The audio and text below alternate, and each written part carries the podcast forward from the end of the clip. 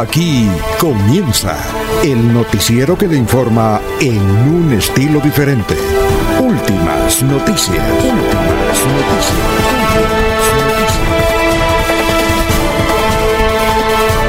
La información analizada por los expertos, sin sesgos, explicada con detalles, sin tanta carreta. Últimas noticias por Radio Melodía, también por Facebook y YouTube Radio Melodía. Director Alfonso Pineda Chaparro.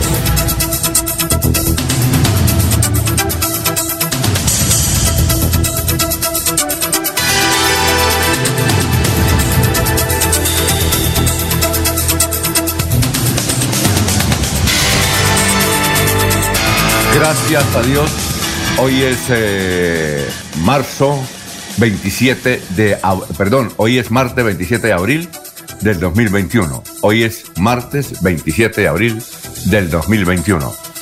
Hoy es el Día Internacional del Diseño Gráfico de la Comunicación. Hoy es el día del nacimiento del código Morse. Un día como hoy, en 1981, se lanza la primera computadora con mouse o ratón.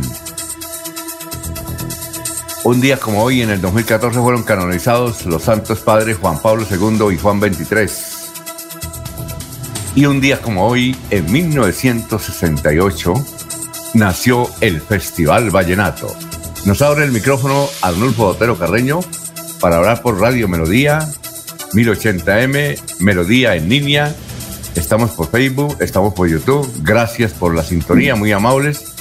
Está terminando un aguacero fuerte que se sintió esta mañana en el área metropolitana después de las 3 y 30 de la mañana. Muy bien, vamos a saludar a nuestros siguientes compañeros. Son las 5 de la mañana, 5 minutos. Laurencio Gamba está en Últimas Noticias de Radio Melodía 1080 AM.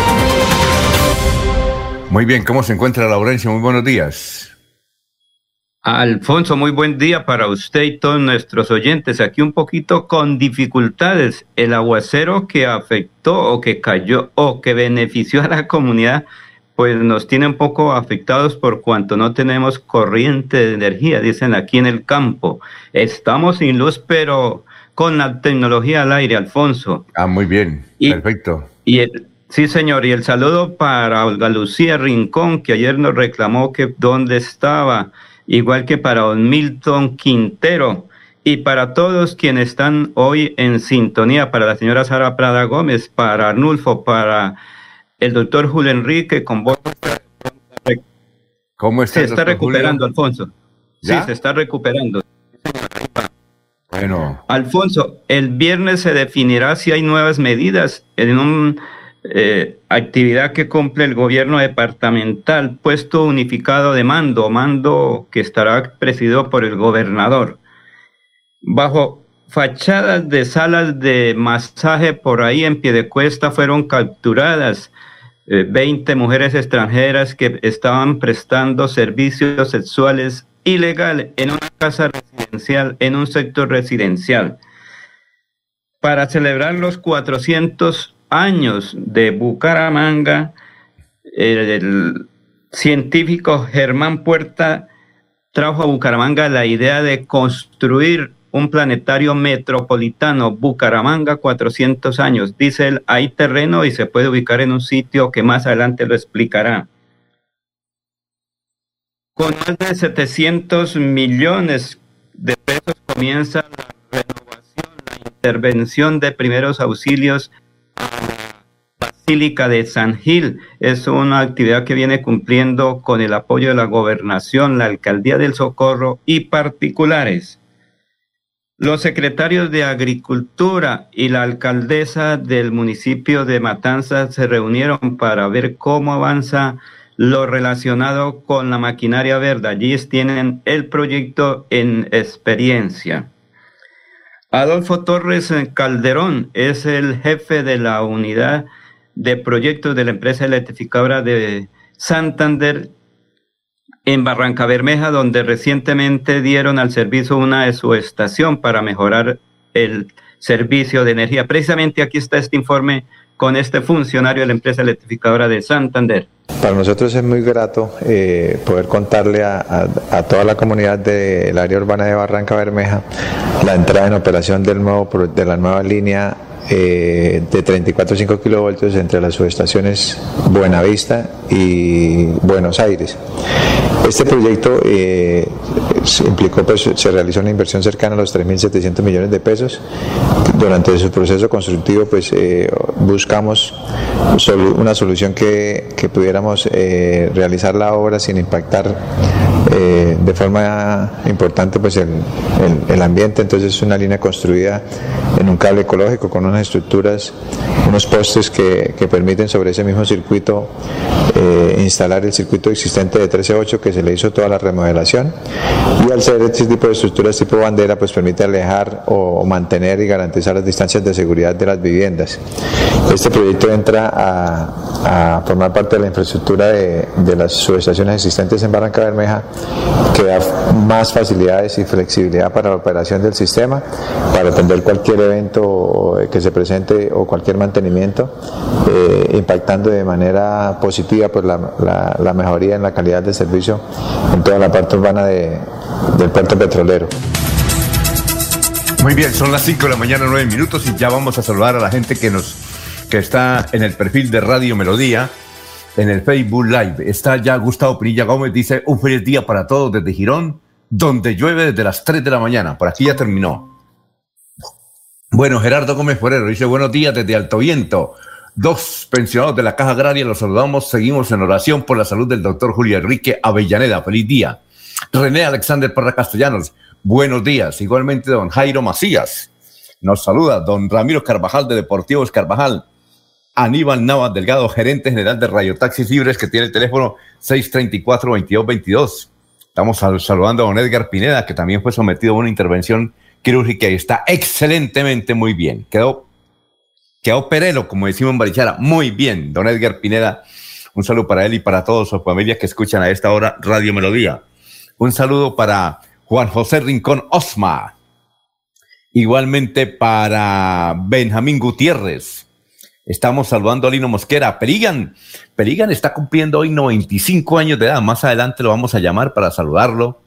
Él es un hombre todero, le, le jala todo. Es, eh, es decir, es gastrónomo, eh, es fotógrafo, es periodista, es locutor, es patinador, es basquetbolista, es atleta, Mauricio de todo. Y tiene 95 años y todavía eh, coleando.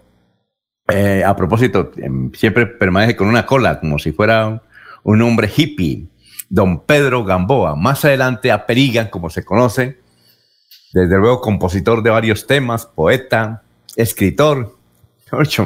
Eso tiene tantos oficios. Más adelante le vamos a preguntar cuántos oficios, a ver si nos da una serie de oficios. Don Perigan, más adelante lo vamos a saludar. Muy bien. Igualmente saludamos a Pedrito Galvis, Paulito Monsalve, a Walter Vázquez, a Jairo Alfonso Mantilla, un saludo muy especial, a Don Nelson Zipagauta, director de el noticiero RCN. Igualmente a don Ciro, Ciro Vanegas, a Gerardo, Gerardo Navarro. Bueno, ya son las 5 de la mañana, 12 minutos. Estamos en Radio Melodía. Bien, eh, antes del resumen vamos a saludar a nuestros demás compañeros. Estamos en las 5 y 12 minutos. Jorge Caicedo está en Últimas Noticias de Radio Melodía 1080 AM. Hola Jorge, ¿cómo se encuentra? Tenga usted muy, muy buenos días. Don Alfonso, muy buenos días. Como siempre, feliz de compartir con ustedes este espacio de últimas noticias y de poder llegar a toda la audiencia de Radio Melodía. Comenzamos la jornada con una cifra que es noticia hoy en Bucaramanga y son los 1.215 millones de pesos que la Agencia Nacional de Seguridad Vial en convenio con en territorio, que era antes la DPS, eh, invertirán en vías de Bucaramanga en cuatro puntos considerados como críticos en materia de accidentalidad. Estos puntos son la calle 45 entre el barrio Quinta Estrella y el Anillo Vial, la avenida Metropolitana entre la carrera segunda y la carrera 14, es decir, el descenso de Real de Minas hacia el Puente El Bueno, la diagonal 15 con calle 55 y la calle 45 y la calle 34 16 en, las, en la zona de la institución educativa Las Américas. Son 1.215 millones gestionados eh, por la alcaldía de Juan Carlos Cárdenas a través de la Dirección de Tránsito de Bucaramanga. Bueno, vamos a hacer el resumen de las noticias más importantes que vamos a tener en la emisión de hoy, de los hechos que se han registrado en las últimas horas. Eh, saludo a Víctor Ávila, que nos escucha aquí en Pamplona.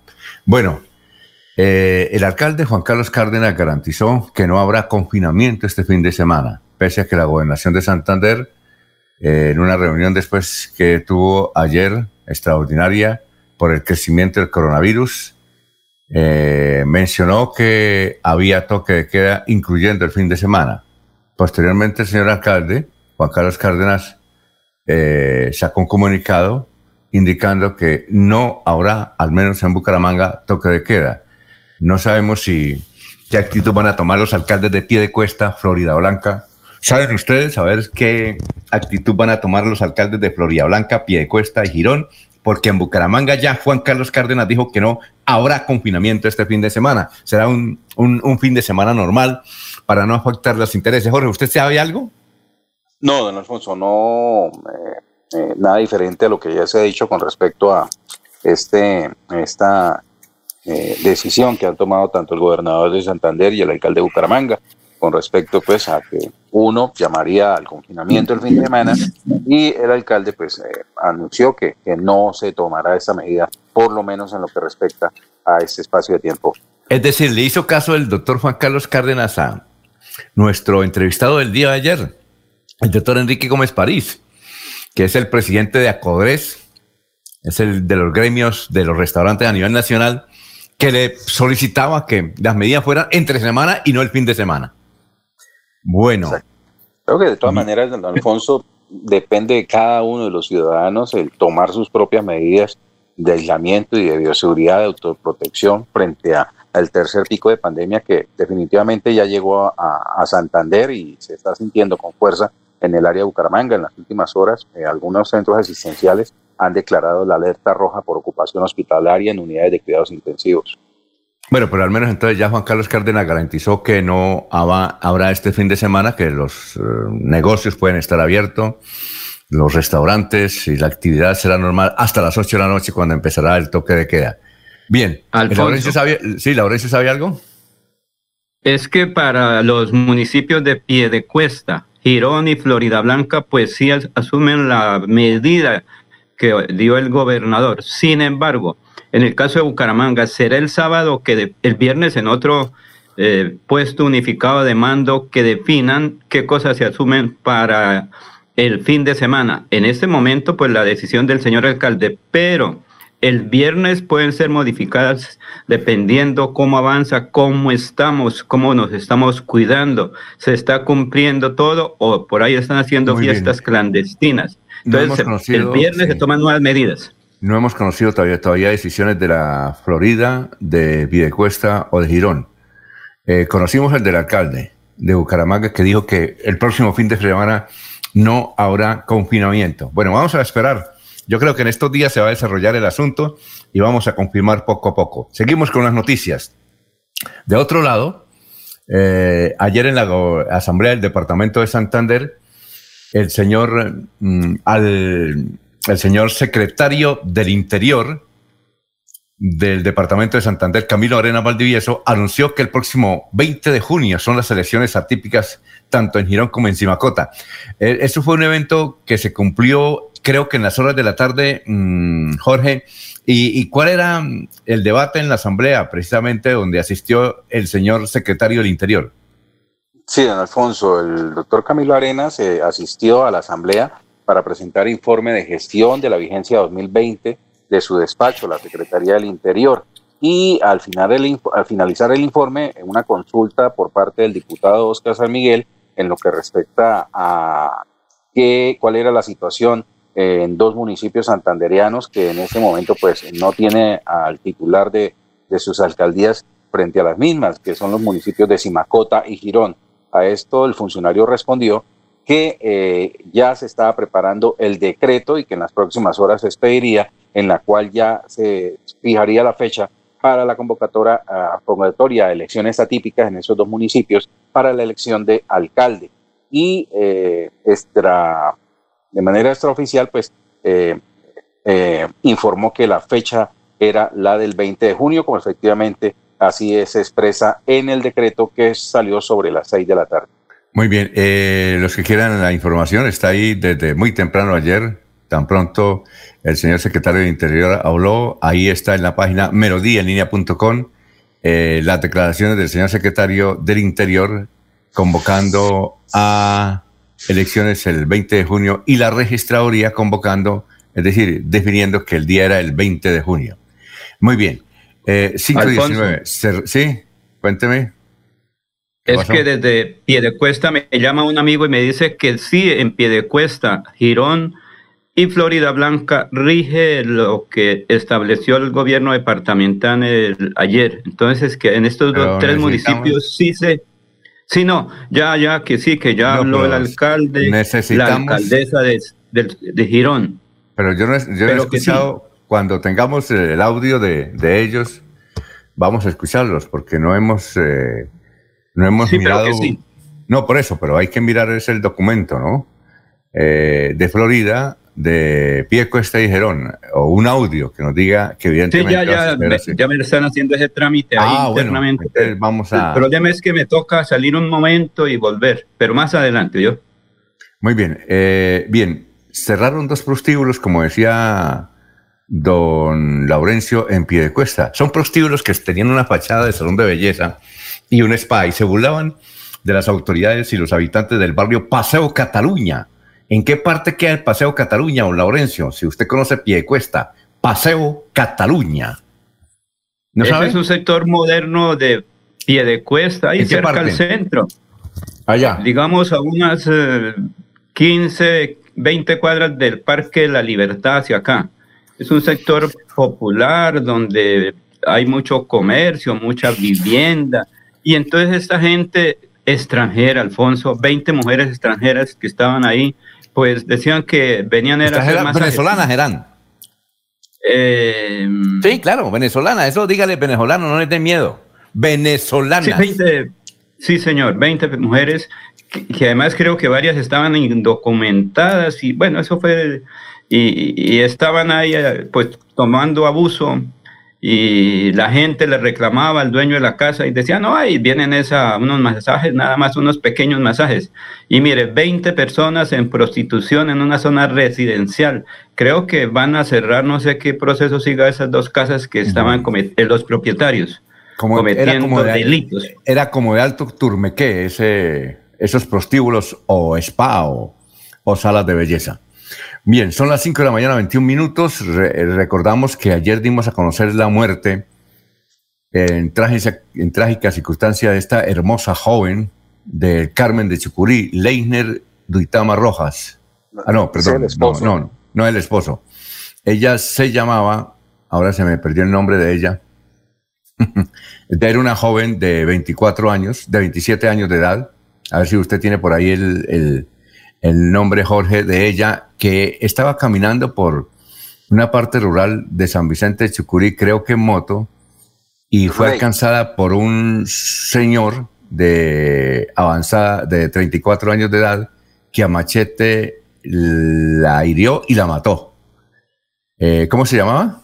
Yurley Karina Pinto, don Alfonso, de 27 años. de 27 años, que había tenido dos hijos con el ahora es pareja Leisner Ritama Rojas de 34 años. Pues bien, lo encontraron, lo encontraron muerto. Parece que eh, parece que él se quitó la vida, se ahorcó. Esa es la versión que dio el padre, ¿no? Esa es la versión que dio el padre. Así es, don Alfonso. Bueno, son las 5 de la mañana, 22 minutos. En las últimas horas, un obrero estaba arreglando las bandarillas de uno de los terceros pisos de la iglesia evangélica ubicada en el barrio Kennedy, Bucaramanga. Se resbaló y perdió la vida. Vamos a ver si conocemos más adelante el nombre de este joven obrero que se resbaló en una de las sedes de una iglesia evangélica en el municipio del barrio, perdón, en el barrio Kennedy de la ciudad de Bucaramanga y se resbaló, cayó al piso y perdió la vida. Son las 5 de la mañana, 23 minutos. Fue aplazado la audiencia contra el doctor Jesús Garzones, procurador regional de Santander, donde estaban involucrados otros abogados, entre ellos Carlos Arturo Rojas. Hay una situación ahí difícil porque minutos antes de empezar la audiencia, es decir, a la 1 y 30, la audiencia era virtual por parte de la fiscalía, iba a empezar, estaban todos listos pero resulta que llamaron al doctor Daniel Caicedo para decirle que su hermano Samuel había perdido la vida por COVID. Su hermano Samuel. Eh, él era un, era hombre profesional dedicado a varias actividades. Eh, ya voy a conocer los datos que nos dio Daniel Caicedo eh, era ingeniero agrónomo, máster en genética, llevaba más de 30 años en investigaciones en los llanos orientales, Villavicencio, con Corpoica, ahora llamada Agrosavia. Samuel Caicedo perdió la vida. Y hay que indicar que también hace unos meses Simón, hermano de Daniel, otro profesional, topógrafo, perdió la vida también por COVID. Y desde luego la audiencia se aplazó, pero no tanto se aplazó por eso, sino porque no estuvo presente el Ministerio Público, es decir, la Procuraduría no estuvo presente en esta audiencia y seguramente va, se va a fijar fecha para uno, entre uno o dos, eh, entre unos tres o dos meses, nos han informado por parte de la Fiscalía. Bien, eh, a partir de, de qué? De este año, yo pienso que todos los colegios públicos de Bucaramanga deberán contar con la Cátedra de Protección Animal. Eso hace parte de un acuerdo que será firmado por el señor alcalde de Bucaramanga, Juan Carlos Cárdenas. Es una ley, es un proyecto de acuerdo que firmaron todos los concejales, lo aprobaron todos los 19 concejales. Fue presentado por el joven concejal del Partido Verde, Danovis Lozano. Así es que en los colegios públicos de la ciudad de Bucaramanga habrá cátedra de protección animal. Bien, hoy Vanguardia Liberal dice en primera página que se agotaron las vacunas para aplicar segunda dosis de Sinovac en Santander. Dice, varios adultos mayores se encuentran a la espera de recibir su segunda dosis en Santander. La situación obedece a los retrasos de la entrega por parte de Sinovac.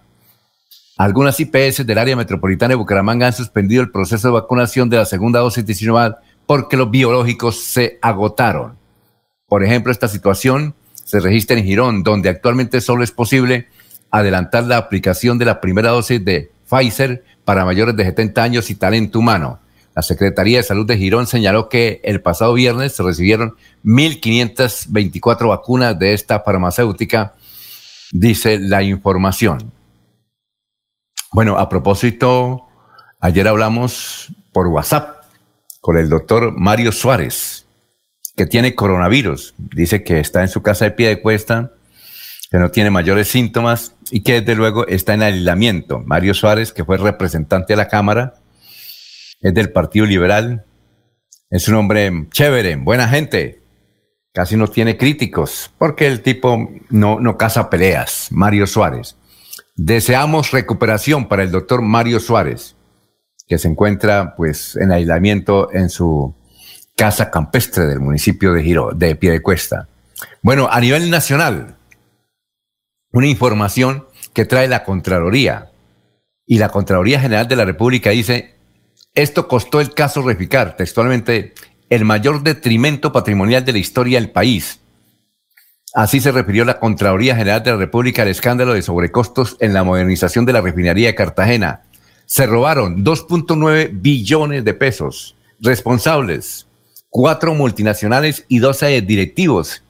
Entre ellas, entre ellos un presidente de Ecopetrol que no es de Santander, pero que vive aquí en una impresionante mansión en el municipio de Barichara, presidente de Ecopetrol. Claro, ahí está la plática de Reficar, ¿no? Es el primer documento y ayer fue sorpresivo este documento de la Contraloría por la forma como venía redactada. Dice, esto costó el caso Reficar. Dice, y leo nuevamente el título de la Contraloría, porque realmente los informes de la Procuraduría y Contraloría pues no les gusta hacer noticia, ¿no? Pues la Contraloría sí hizo noticia y colocó el mayor detrimento patrimonial de la historia del país. Se llevaron esa platica, 2.9 billones, y nosotros para, y, el país necesita esa platica para cubrir el déficit. Por eso es que hay la reforma tributaria. Bien, a nivel internacional, ayer 150 eh, millones de casos eh, positivos se registraron en el mundo de coronavirus. En la China es el país más asombroso, allá prácticamente está erradicado el coronavirus. Solamente 11 casos se reportaron ayer en la China, uno de los países más poblados del mundo.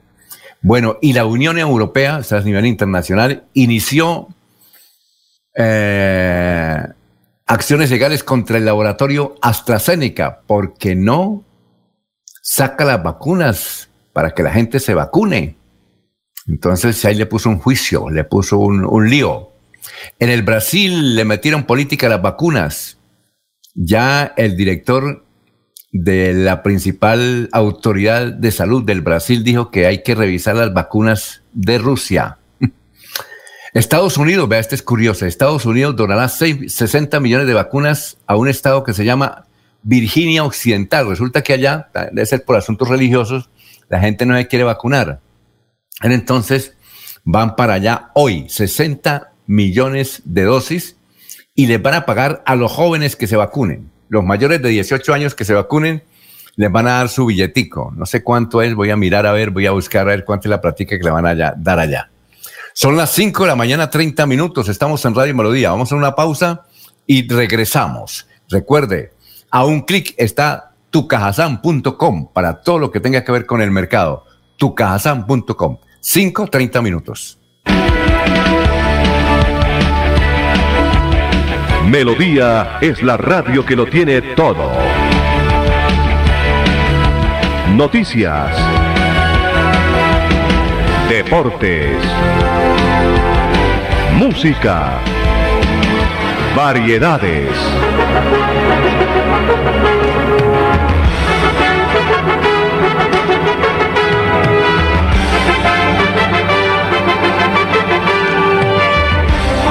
Melodía La Grande.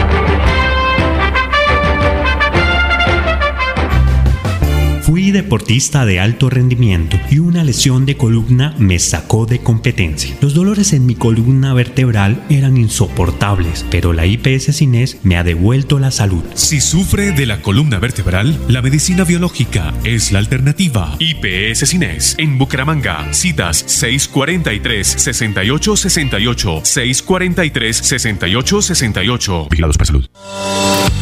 Queremos que disfrutes de un servicio de energía confiable y de calidad. Por eso trabajamos en el mantenimiento de la infraestructura eléctrica, para que estés informado oportunamente de las fechas y horarios de las suspensiones del servicio de energía. Síguenos en nuestras redes sociales arroba grupo EPN o consulta toda la información en www.esa.com.co. ESA Grupo EPN, Vigilado Superservicios.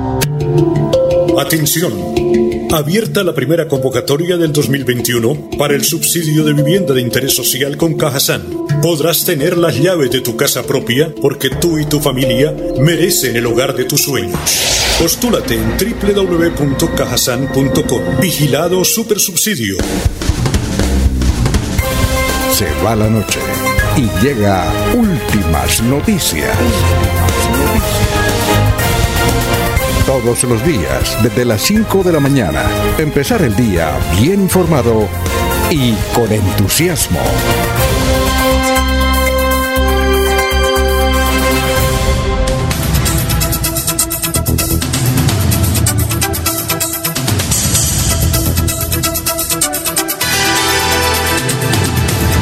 Muy bien. Eh, ¿Cómo está? Vamos a saludar a Germán González García que está ya ahí con nosotros en el tablero virtual de Radio Melodía. Germán, ¿cómo está? Muy buenos días, son las 5.32. Un feliz día, Alfonso Laurencio, Julio Enrique, a Jorge Caicedo y Ernesto Alvarado. Pues bien, hoy disfrutando de un martes 27 de abril. 33 congresistas de distintos partidos le enviaron una carta al presidente Duque pidiéndole transferir un billón de pesos del presupuesto del sector defensa al sector salud para enfrentar el impacto de la pandemia. Esto teniendo en cuenta que Colombia es el cuarto país de las Américas que más invierte en su aparato militar. Por esa razón, el gobierno nacional debe establecer prioridades poniendo por encima la salud de la población. El presidente Duque dijo en su programa de televisión Prevención y Acción que Colombia no va a celebrar el Día de la Madre este 9 de mayo, sino que se traslada para el 30 de mayo debido a la situación de la pandemia en el país. FENALCO dice que para el Día de las Madres los colombianos gastan en promedio entre 100 mil y 200 mil pesos en ropa, calzado, accesorios, invitaciones a restaurantes, viajes, bonos, etcétera, Alfonso. Oiga, Germán, entonces vamos a quedar como en Venezuela. En Venezuela es el último domingo de mayo, ¿no? No, no, nos, vayamos tan, no nos vayamos en tan Cúcuta. En, en norte Cúcuta. de Santander, norte de Santander. Ah, perdón, en, eh, en Cúcuta, sí, Cúcuta. es en Cúcuta. Todo el norte de Santander celebra el Día de las Madres igual que lo celebra en Venezuela. Y es que si usted se pone a ver el calendario en el mundo, desde el primero de mayo hasta el 30 de mayo, todos los días un país celebra el Día de las Madres. Ah, ya. Ah, no sabía. Todo, todos los todos los días, todos los todos domingos días, de mayo. ¿Ah? Todos los días hay un país que celebra el Día de la Madre, ¿no? Aquí nosotros eh. siempre dijimos que era el segundo domingo de mayo, el segundo domingo de junio, el Día del Padre, porque ah. todo lo estableció FENALCO, la Federación de Comerciantes. Pero cada país celebra, celebra eh, el Día de la Madre distintos días. Ah, bueno, perfecto. Muy bien. Eh, vamos a con el historiador a ver cuál le pegamos, don Laurencio papel y lápiz, papel y lápiz. Eh, bien, eh, a ver, papel y lápiz, papel y... Ah, pero antes, Anulfo nos envía a la alcaldesa de Girón, que está ahí. La alcaldesa de Girón nos va a dar a conocer situaciones si el próximo fin de semana hay o no encerramiento como consecuencia de la disposición del gobierno departamental. Aquí en Bucaramanga no habrá encerramiento. Vamos a ver Girón, vamos a escucharla. Es la alcaldesa de Girón. Bueno, es importante dar a conocer a los habitantes del municipio de Girón y área metropolitana que hemos decidido acatar las recomendaciones dadas en el PMU del día de hoy, de acuerdo a las directrices dadas por el Gobierno Nacional teniendo en cuenta el alto índice de ocupación de salas UCI que supera el 90% en nuestro territorio, de continuar con las medidas de bioseguridad referentes al toque de queda de 8 de la noche a 5 de la mañana y se amplía el fin de semana de 8 de la noche del viernes hasta el día lunes a las 5 de la mañana. Igualmente, eh, como medida importante para conocimiento de la ciudadanía, se tiene que se suspenderá la alternancia hasta el próximo viernes, fecha en la cual eh, estaremos informando nuevamente en el PMU las decisiones que se vayan a tomar para la siguiente semana. Continuamos también con el pico y cédula par e impar con restricción de movilidad. Entonces invitamos a los ciudadanos para que den cumplimiento a estas normas de bioseguridad, teniendo en cuenta, teniendo en cuenta que está en juego nuestra salud y la de todas nuestras familias. La ocupación de UCI está muy alta y realmente eh, cualquiera de nosotros eh, no está exento de nuestras familias o de nuestros amigos estar en una situación en, de, de, lo que se está presentando actualmente. Muy bien. Eh, ahí está entonces. Girón sí va. Y, y, entonces lo de la gobernación empieza a qué horas es? ¿Usted tiene el, el decreto ahí, Jorge? No, no, a, ¿A qué horas empieza? ¿Quién tiene el decreto ahí? el, el, toque de queda. ¿Es el viernes o es el sábado?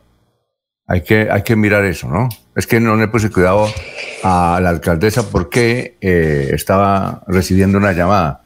Igual el, no. eh, tengo entendido que es el viernes que comienza el toque de queda prolongado en el área petro, metropolitana. En Bucaramanga, pues no habrá confinamiento total este fin de semana.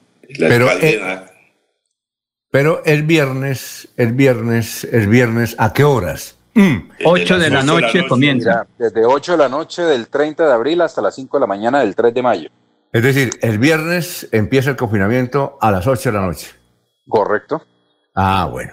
Pero solamente en Girón, en Piedecuesta. Pero tengo entendido que hasta el próximo viernes van a definir Piedecuesta y Florida Blanca si acogen el, el, el, el toque que a largo. Ellos están esperando cómo se maneja epidemiológicamente la situación de aquí al viernes. Muy bien, perfecto. Entonces, eh, por ahora, en Bucaramanga no habrá encerramiento o confinamiento este fin de semana. En Girón sí, desde las 8 de la noche del viernes hasta las 5 de la mañana del lunes 3 es de que mayo. hay, que hay que entender que Girón no tiene un centro médico importante, entonces las pacientes que aparecen en Girón van a ser llevados a las clínicas y hospitales de Florida Blanca y Piedecuesta. Entonces por eso el confinamiento en Girón es más fuerte. Muy bien, Eh, perfecto. Entonces vamos a ver qué responde Piedecuesta y Florida Blanca. Son las 5.39 minutos. Vamos a escuchar ahora sí, papel y lápiz, el historiador. Carlos Augusto González, con las noticias más importantes de hace 50 años y hace 25 años en Santander. Carlos, lo escuchamos. Buenos días a la mesa de trabajo y a los oyentes. Hace 50 años esta fueron la noticia más importante en Santander. Fue designado gobernador el odontólogo Jaime Trillos Novoa. Drásticas medidas para contrarrestar el tráfico de medicamentos adulterados, anunció el jefe de la Oficina de Control de Drogas y Laboratorios del Servicio de Salud Departamental, Julio Alirio Camargo. Y hace 25 años esto fue noticia. Tres firmas se presentaron para la licitación del intercambiador de la Puerta del Sol, Uricoechea Calderón y Compañía Limitada, Vicón S.A. y con Concreto S.A. La propuesta más económica fue presentada por Uricoechea Calderón por un valor de 3.960.768.614 pesos. Diputado Bernabé Celis presentó proyecto de ordenanza para que el canal regional TRO emita las sesiones de la Asamblea Departamental que sean de interés general. Siga usted, don Alfonso. Muy bien. Eh, bueno, Jorge, ahí tiene un, eh, una noticia para la Asamblea del Departamento de Santander. No sabemos si ese proyecto que presentó Bernabé Celis hace hoy 25 años se cumplió o no se, no se aprobó. Pero bueno, No, nunca. Nunca ¿cómo? no se aprobó, ¿no? ¿Cómo? No, no, no. No, no se cumplió, no. No, Ah, no, bueno. no. Hasta hoy no hay reporte que se haya realizado esa actividad. Bueno, Germán, ¿a cuál le pegó? Bueno, me acuerdo de Jaime Trillo Novoa, era un dirigente conservador, un odontólogo. Fue fundador de la Facultad de Odontología de la Universidad Santo Tomás de Bucaramanga. Inició su carrera política siendo nombrado secretario de gobierno de Santander por allá en 1966. Fue el alcalde más joven que ha tenido Bucaramanga. Eh, en 1967, a los 31 años de edad, fue nombrado alcalde y posteriormente fue nombrado gobernador por el presidente Misael Pastrana el 3 de mayo de 1971. Eh, se dice que en el gobierno de Jaime Trillo realizó bastante, pavimentación de bastantes kilómetros y fue el creador de la bandera de Santander. Eh, era un gran conservador. Y del famoso rompoint de la Puerta del Sol que construyó y lo escuché a Calderón, que era el contratista de moda de la época como lo es hoy con concreto, pues ahí la nostalgia, eh, visión fotográfica del famoso rompoy de la Puerta del Sol, que en el centro había una fuente que según tengo entendido fue llevada del parque, del parque, del parque la Concordia y la glorieta en decir verdad era una pequeña obra vial que trazó en esa época la dirección de tránsito de la época para mejorar el paso de vehículos que se movilizaban hacia la antigua vía Florida Blanca después de llegar, antes de llegar al famoso viaducto García Cadena, Alfonso. De eso le acierto al historiador. Bueno, le voy a, le voy a contar una anécdota también que tal vez los jóvenes, si usted no recuerdan, eh, yo no estaba, yo estaba en Barichara en esa época, pero cuando el doctor Trillos Novoa era alcalde de Bucaramanga en 1967, resulta que la principal zona de tolerancia quedaba en la calle 61, ahí donde hay ferreterías, eh, ahora y que es un campo para llegar a la ciudadela, pues todo eso estaba lleno de prostíbulos. Pues bien, el alcalde dio la orden de que tenía que sa- salirse y no, entonces dijeron que no. Entonces él mismo, y hay una foto histórica sobre eso, creo que la tiene Rafael Serrano en el frente, eh, donde él está subido en un tractor o en un equipo, un bulldozer, perdón. Él está subido en un bulldozer y él mismo ayudó a tumbar casas. ¿Sí? Eh, es decir, porque lo tenían demandado, entonces no, se fue para allá y eso fue noticia a nivel internacional. Y desde luego el prestigio de eh, el doctor mm, esto Noriega, ¿cómo era que se llamaba? esto ¿El tigre Noriega? No, no, no, no ¿cómo era que llamaba el alcalde? Estamos hablando de... Jaime Trillo Novoa. Jaime, del doctor Trillos Novoa, pues subió adelante. Eh, ¿Sí sabía esa, esa, esa anécdota, Germán? Sí me acuerdo de las famosas zonas de tolerancia de la época, que era la calle Cuarta y la calle 61, pero esa anécdota que usted dice, no. Claro, hay una fotografía, hay una fotografía en algún centro histórico de, de la de tener el mundo Gabaza, donde está subido él, y creo que en el periódico El Frente también y en Vanguardia, él está subido en un bulldozer y él mismo ayudó esa mañana a tumbar casas. Y fue la forma que pues él recuperó esa zona y ahora no es zona de tolerancia, sino una zona bastante comercial. Bueno, don... Alfonso, la, la, fuente a la que hace referencia don Germán también tiene su historia, su... ¿Por qué? Creo que ha estado ubicado en, más de dos lugares de la ciudad, ha, cumplido un, recorrido por diferentes puntos, eh, además de, la glorieta de la Puerta del Sol, creo que también estuvo en, en la Universidad Santo Tomás y hoy en día es la misma que reposa en, en el Paseo de los Edecanes, ahí entre las calles 36 y 37. Y incluso creo que hay una réplica eh, en la Universidad Industrial de Santander, en la Casona de la Perla. Ah, muy bien, bueno, esa historia. Bueno, Laurencio, ¿a cuál le pegó? ¿A ninguna o sí? No, porque estaba por fuera del sistema, Alfonso, pero ya está ah. lista la voz del señor alcalde de Piedecuesta, ¿yo? Bueno, sí, en un momentico entonces eh, Vamos a salvar a los oyentes y vamos a una pausa. Héctor Hernández, ah, Gustavo Pinilla Gómez dice, aunque suene muy duro, a los habitantes que se la pasan en fiestas, si se infectan con el COVID, deberían dejarlos morir. Héctor Hernández Mateus, buenos días. Saludo especial para Pedro Emilio Gamboa Perigan, hoy su cumpleaños 95, ejemplo para muchos, aún en actividad de sus diversas expresiones artísticas y culturales. Fanny Martínez Pavón, buenos días ya acá escuchando Noticiero Radio Melodía desde Santa Bárbara, sector del Cacique. Eh, saludos a todos los de la mesa noticiosa. Vamos a una pausa, son las 5.45. Recuerde tucajasan.com. A un clic para usted obtener los artículos de primera necesidad. A un clic. Cuando pagas tus impuestos en Financiera como Ultrasan, ganas por partida doble. ¿Doble? ¡Claro! Estás al día con tus impuestos y tienes la posibilidad de ganarte uno de los grandes premios que tenemos para ti. Participar es muy fácil. Ven ya a Financiera como Ultrasan y paga tus impuestos. Tú puedes ser el próximo ganador. Se va la noche y llega últimas noticias todos los días desde las 5 de la mañana. Empezar el día bien informado y con entusiasmo.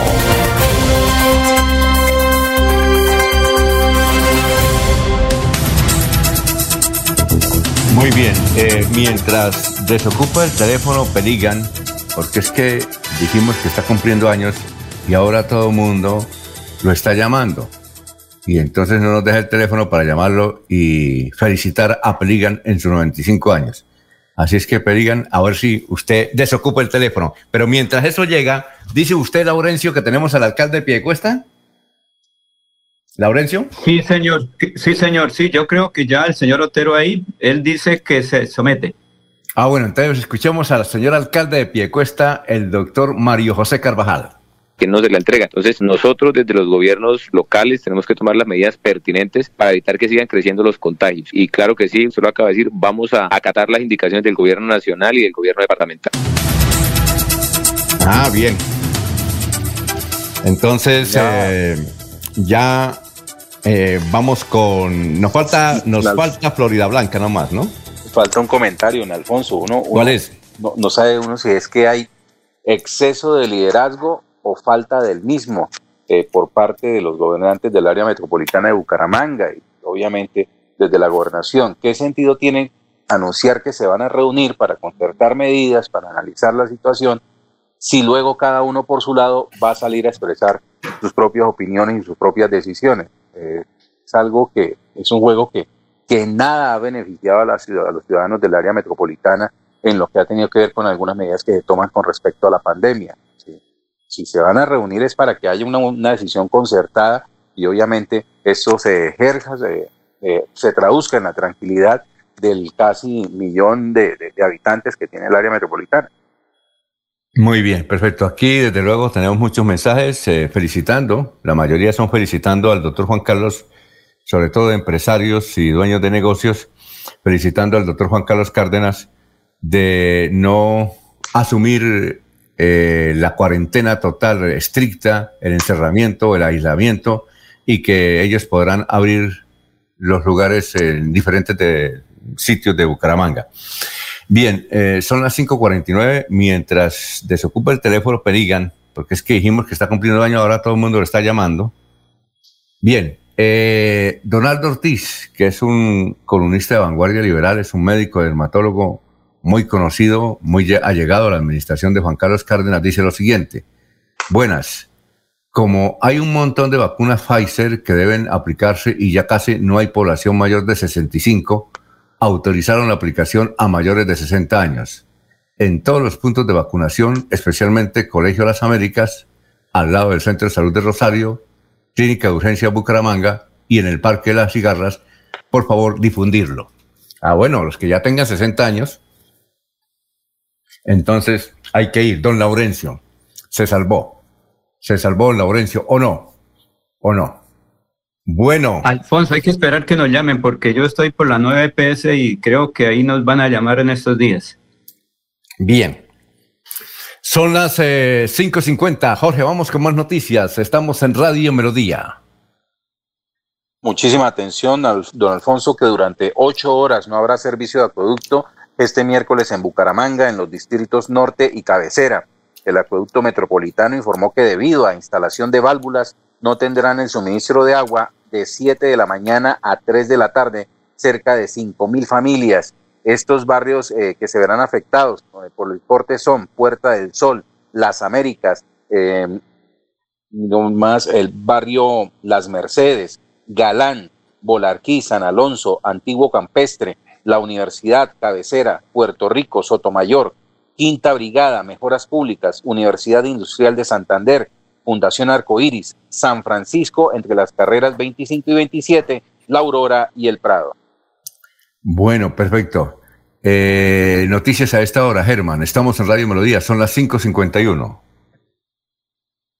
Pues la Asociación Colombiana de la Industria Gastronómica de Santander, ACODRES, rechazó el anuncio de la gobernación de Santander sobre el confinamiento total en el área metropolitana de Bucaramanga Dicen que aunque se cierre más temprano o no se atienda el servicio a la mesa, los fines de semana los costos fijos de los establecimientos siguen corriendo, como son los arriendos, los servicios públicos, el pago de la nómina, los impuestos, entre otros.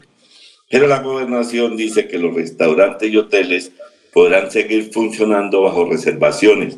Los restaurantes y los hoteles quedaron excluidos de las nuevas medidas tomadas por las autoridades de Santander sobre el toque, el toque de queda. Tras los rumores que daban que Fernando Vargas aspiraba a la gobernación de Santander en las elecciones de 2003 para la gobernación, Vargas ha manifestado que falta mucho tiempo y que por ahora no está pensando en nada ni ha hablado con nadie, que son puras especulaciones que no tienen ninguna aspiración electoral a futuro Fernando Vargas reconoció su amistad y cercanía con el senador conservador Juan Diego Gómez, pero niega que lo esté respaldando, que él tiene que respaldar a un aspirante de Santander. Reapareció Fernando Vargas Mendoza, Alfonso. Oye, eh, pero él tiene que rectificar esa al gordo Liscano, que es el que está enviando mensajes por teléfono a los dirigentes indicando que hay que votar por ese señor de Antioquia, el Senado de la República, el Partido Conservador, que va a ser además el presidente, si no lo sabíamos, va, a ser el presidente del Congreso, y además diciéndole a la gente que se prepare para mm, las elecciones de la gobernación de Santander, que va a ser candidato. ¿O no? ¿Usted no lo escuchó, Germán? Sí, todavía tengo Ah, bueno. ese audio por ahí. Usted sabe que el, el gordito es el emisario de Fernando. Claro, es el que, el que le da las razones. Entonces, que no venga a rectificar algo que ya está comprobado. Bueno, tenemos ya. Sí, ¿cómo? Se le está saliendo el redil, el vocero. Perfecto. Ya tenemos a Peligan. A ver, Pedro Gamboa. Peligan, ¿cómo está? Muy buenos días. Hola, buenos días, Alfonsito, ¿cómo le va? No, hombre, felicitaciones, 95 años. Dígame, ¿en qué actividades? eh, eh, Es una lista larga que tiene usted. ¿En qué actividades se desempeña, hermano? No, yo he hecho muchas cositas. Como primera medida, pues yo soy compositor, soy cantautor, eh, soy de... he hecho muchas cosas, ¿no? Eh, soy poeta. Pati- pa- patinador. Sí. ¿Todavía es patinador? Pat- sí, patinador, ciclista, de todo. Yo le, le he metido a varios deportes. Todavía Muy bien. por ahí patino, por ahí le hago eso. Ah, usted patina. Oiga, usted debe hacer un video, porque a sus 95 años hacer un video patinando y eso será viral y hasta ganará un premio. Oiga, Peligan, una cosa. A ver. Cuéntenos. ¿Cómo hace usted para mantenerse tan bien? ¿Qué, qué comió y, o qué no comió? No, lo que pasa no es que qué comió ni qué comió, sino que yo no como sino trago. ¿Cómo? ¿Usted come mucho? ¿Usted come mucho? Sí, como de todo y nada me hace daño. Bueno, entonces, la pregunta es, ¿por qué cree que tiene tan excelente salud a los 95 años de edad? ¿Cuál es el factor predominante? El no, pues lo que pasa es que uno, la, la vida de uno no la debe convertir en un calvario. Debe uno vivir contento y no tener enemigos, preocupaciones ni nada de esas cosas que lo vuelven a uno viejo. Eh, bueno, ¿usted qué hace hoy en día? ¿Qué se dedica? ¿Qué, qué- qué- No, es decir, cuéntenos cómo es un día suyo. Un día mío, bueno, yo a las 5 de la mañana me paro y me baño y salgo, me tomo mi tinto y me pongo a escribir. Estoy escribiendo, ahorita estoy escribiendo una autobiografía. ¿Sobre quién? So- la vida mía. La estoy Ah, bueno. Ah, está, está escribiendo sus memorias. Sí, mis memorias, eso, eso. Bueno, Debe ¿qué decía, Jorge? capítulos. Debe tener muchos capítulos porque a los 95 años hay mucho por contar. Sí, sí, sí, ya ba- ba- bastantes capítulos, incluyendo todos los aco- acontecimientos de la Segunda Guerra Mundial, todos los acontecimientos, la guerra con el Perú, todos los acontecimientos de, de que, que eh, eh, eh, no he participado, sino he presenciado, no, tampoco digo la palabra es esa sino he vivido todas esas, todas esas, la guerra con el Perú, la Segunda Guerra Mundial, muchas cosas que, que hay que incluirlas en, la, en, en las memorias. ¿Le ha quedado algo por hacer al señor Peligán en esos 95 años?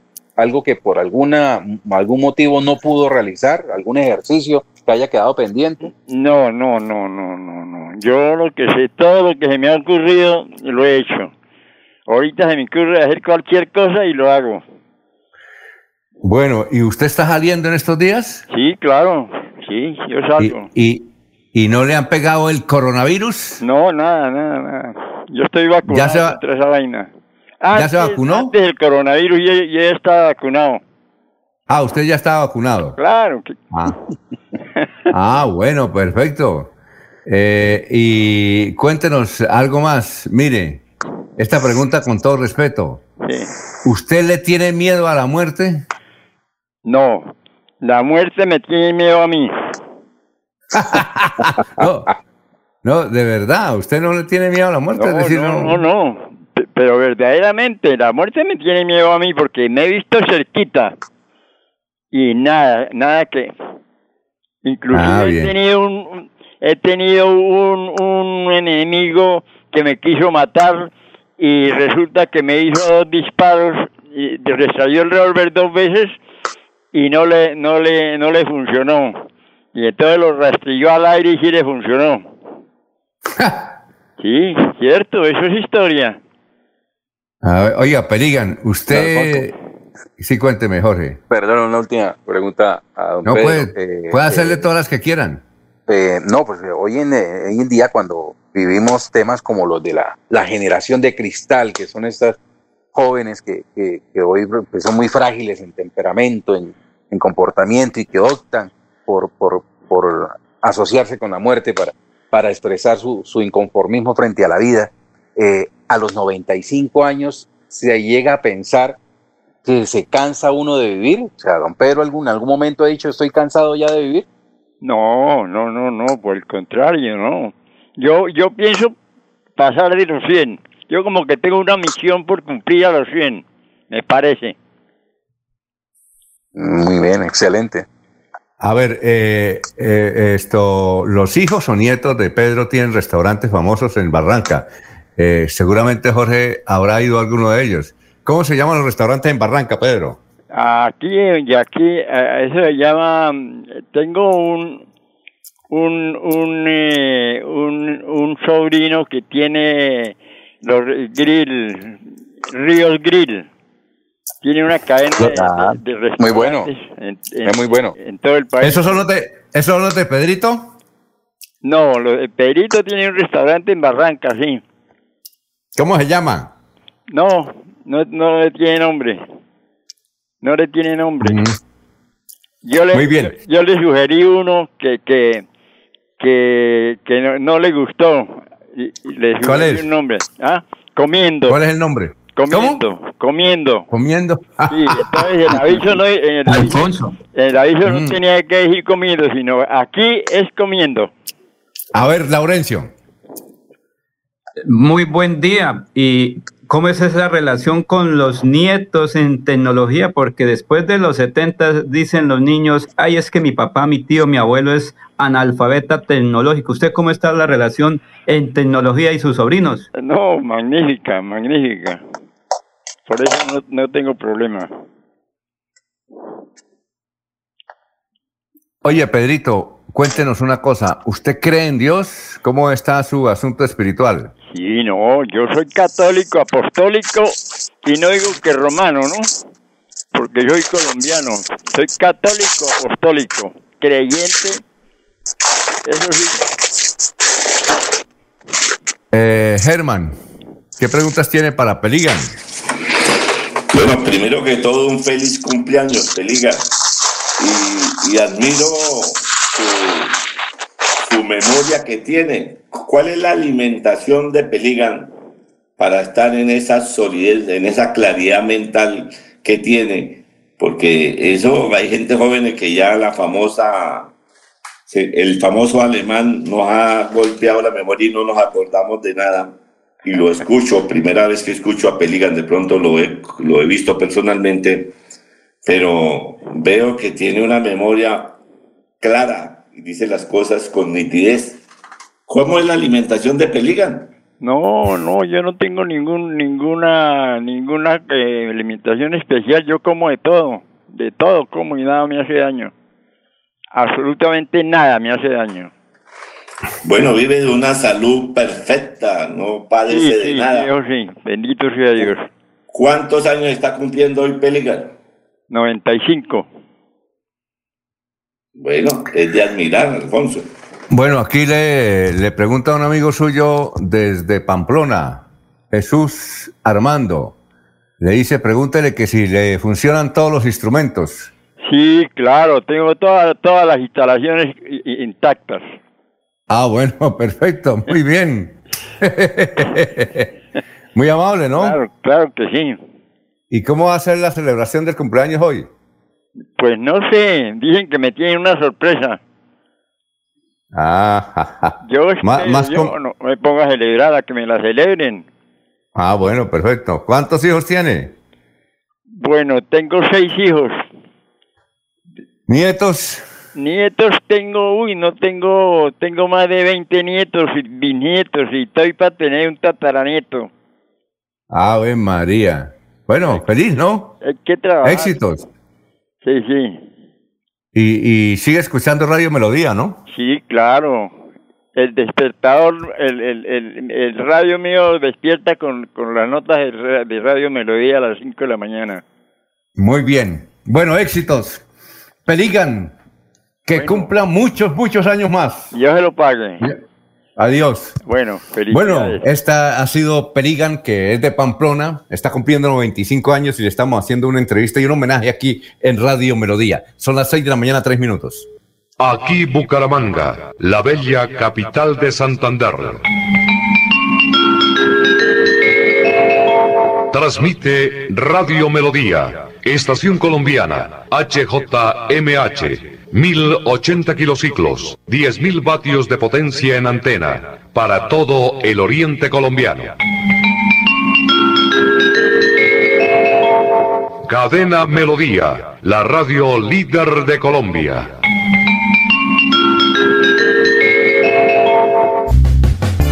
Deportista de alto rendimiento y una lesión de columna me sacó de competencia. Los dolores en mi columna vertebral eran insoportables, pero la IPS Cines me ha devuelto la salud. Si sufre de la columna vertebral, la medicina biológica es la alternativa. IPS Cines en Bucaramanga. Citas 643-6868, 643-6868. Vigilados para salud.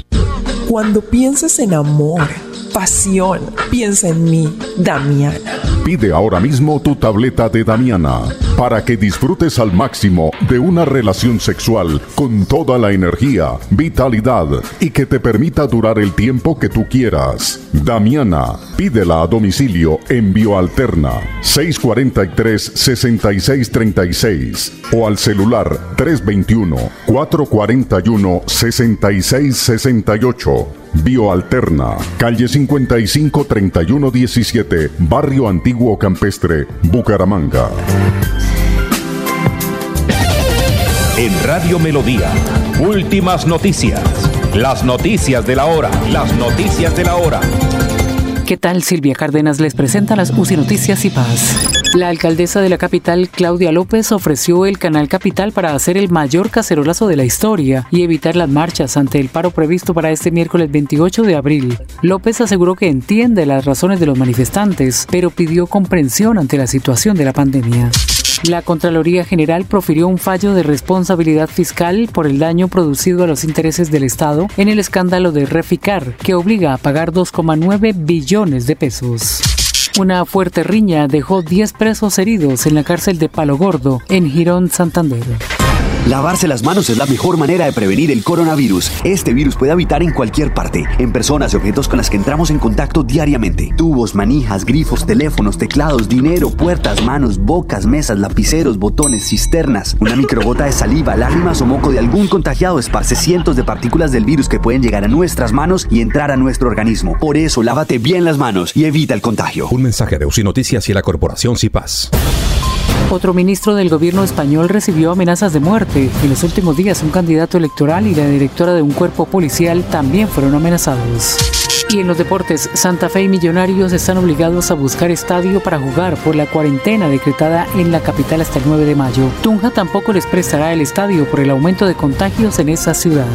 Entérese primero en UCI Noticias y Paz.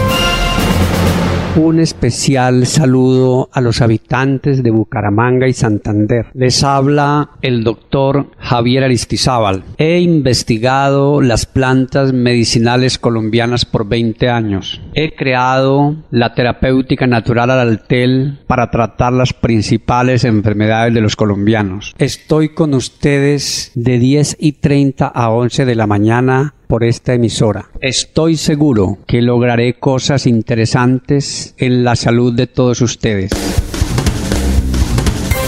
Se va la noche y llega últimas noticias. Todos los días, desde las 5 de la mañana, empezar el día bien informado y con entusiasmo.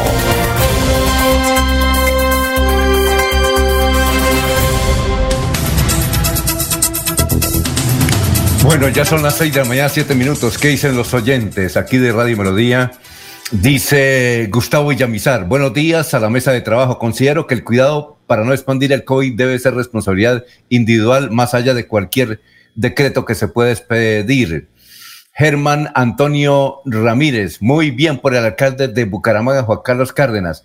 Yo soy dueño de una tienda en el centro de Bucaramanga y desde luego esto nos habilita para seguir trabajando y seguir comiendo.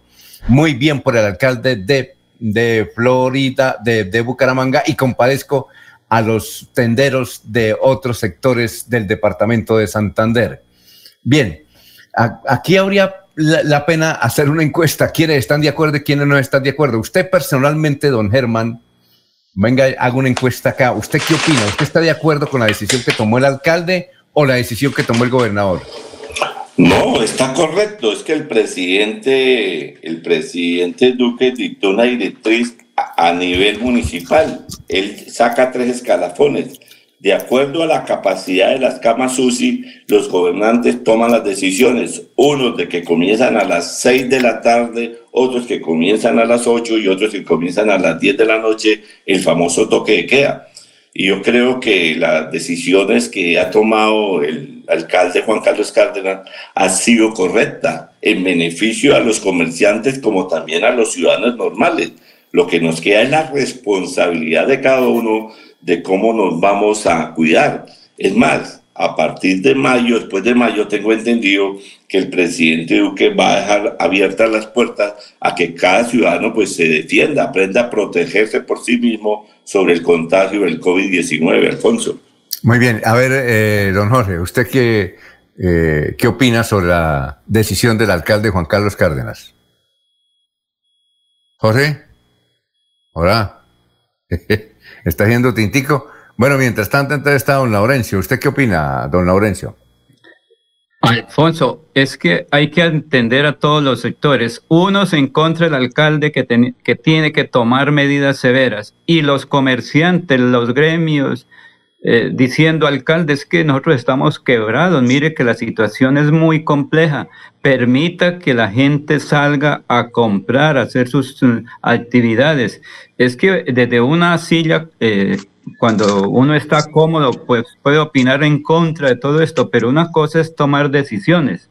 Claro, es que a partir de ahora o siempre ha sido una decisión personal y general. Primero me cuido porque debo cuidar a los demás. Entonces, durante estos días la gente se tiene que cuidar, pero el alcalde está muy pendiente de todas las situaciones y esa decisión pues favorece a los más pobres. Claro, no se sabe cómo van a operar ahí en la calle 35, pero ese es otro fenómeno, pero Alfonso, pero el gremio económico, la banca, los grandes empresarios de Bucaramanga están de acuerdo en eso porque son beneficiados. Es que dejar la gente en la casa les favorece a todos. Laurencio, pero ¿usted está de acuerdo con el alcalde? Claro que estoy de acuerdo con ah, eso, sí señor, sí, claro, sí, sí. Bien. Jorge, ¿usted cuál es su opinión? Como dice un hermano Alfonso, pues cada alcalde eh, tiene conocimiento de las condiciones y capacidades de su territorio. por lo tanto, pues toma las medidas que le corresponden. Pero insisto, ¿qué sentido tiene hacer el show mediático de que nos vamos a reunir, vamos a concertar, si luego cada uno va a salir por su lado a hacer sus propios pronunciamientos? Entonces, ¿hay exceso de liderazgo o al contrario hace falta del mismo? Pero ¿usted está de acuerdo con eh, Juan Carlos o no? Obviamente, si el alcalde tomó esas decisiones es porque está plenamente convencido y, es conocedor de las, las condiciones eh, en materia de, de, atención de salud que en las que cuales les cuenta en este momento la ciudad. Y él las toma, así deben de ser aplicadas. Bueno, aquí ustedes, la mayoría, están de acuerdo con el alcalde Juan Carlos Cárdenas y mirando los mensajes de los oyentes, que además nos pueden seguir escribiendo. ¿Qué opinan ustedes? Ahí por Facebook Live nos pueden indicar si están de acuerdo o no, o qué opinión le merece la, la decisión del alcalde de Juan Carlos Cárdenas de mm, no hacer toque de queda este fin de semana en la ciudad de Bucaramanga. Bien, mientras Alfonso, llegan esos mensajes. ¿Sí? Alfonso. Cuénteme. Es que la gobernación, el doctor Mauricio Aguilar Hurtado, recomienda, él no puede obligar, entonces el alcalde de Bucaramanga está en libertad de tomar la decisión que al pueblo, que a Bucaramanga le conviene. Es que la gobernación dice, se debe hacer esto, pero en el caso de Bucaramanga, para la ciudad, para el comerciante, para todos, nos favorece esa decisión del alcalde, porque es que quien no tiene hoy para comer, ¿qué debe hacer? Salir a buscar el dinero para en la tarde comprarlo de mañana, Alfonso. Es que una cosa es cómodo, uno de la silla hablar y otro es quien no tiene un centavito en el bolsillo, pero sí pensando cómo le va a comer mañana a sus hijos. Bueno, seis de la mañana, 12 minutos. Ayer nos encontramos con Ángela Hernández, pues por teléfono, ¿no? Hablamos con ella por teléfono, Ángela Hernández, y le preguntamos qué está haciendo. Ella nos dice, Ángela Hernández, que tiene un ofrecimiento del partido de la U de ser eh, candidata al Senado en un renglón preferencial para el Senado de la República. Pero sin embargo, dice, me están llamando y tengo que visitar más de 60 municipios del departamento de Santander porque ellos quieren es que yo sea candidata a la gobernación de Santander. Entonces, no he decidido todavía, todavía y le he dicho al partido de la U que estoy pensando. El asunto eh, tiene que ser en estos meses para que no se dañe la inscripción. Entonces, tiene dos posibilidades Ángel Hernández, que además enfrentó un cáncer fuerte Dice que ya ayer terminó eh, los controles, eh, las visitas con el oncólogo y está muy bien. Y también, simultáneamente, ayer terminó su eh, cuarentena porque debió enfrentar el coronavirus. Entonces dice que gracias al poder de Dios está muy bien de salud, se va a dejar crecer el pelo y mm, va inicialmente a visitar de ahora en adelante, va a visitar a, los, a unos 60 municipios del departamento de Santander, sus comités que la han invitado, y va a ir a hablar con ellos, porque muchos quieren es que ella sea candidata a la gobernación de Santander. Y el partido de la U le dice, usted va a tener un reglón presidencial aquí dentro de la colectividad para ser candidata al Senado de la República. También en estos días está terminando su maestría política en la Universidad Sergio Arboleda de la ciudad de Bogotá. En esas condiciones está en Ángela. Ángela, mm, le invitamos a que hablara. Dijo, yo hablaré después, cuando ya esté eh, totalmente mm, un poquito desocupada, totalmente no, un poquito desocupada, porque además tiene que atender a su hijo eh, que tiene con eh, Jefferson Vega, que es otro que tiene posibilidades de ser candidato en la lista de la Cámara de Representantes por el Partido Conservador. Recuerde que él obtuvo una votación de casi, casi 30 mil votos al Senado, me parece, Laurencio. Fue buena la votación de él, no sé cuántos, pero tuvo una buena votación. ¿Usted recuerda la votación? Entre 20 y 25 mil. Entre 20 Creo que 22 mil 300, algo así, 22 o 23 mil votos.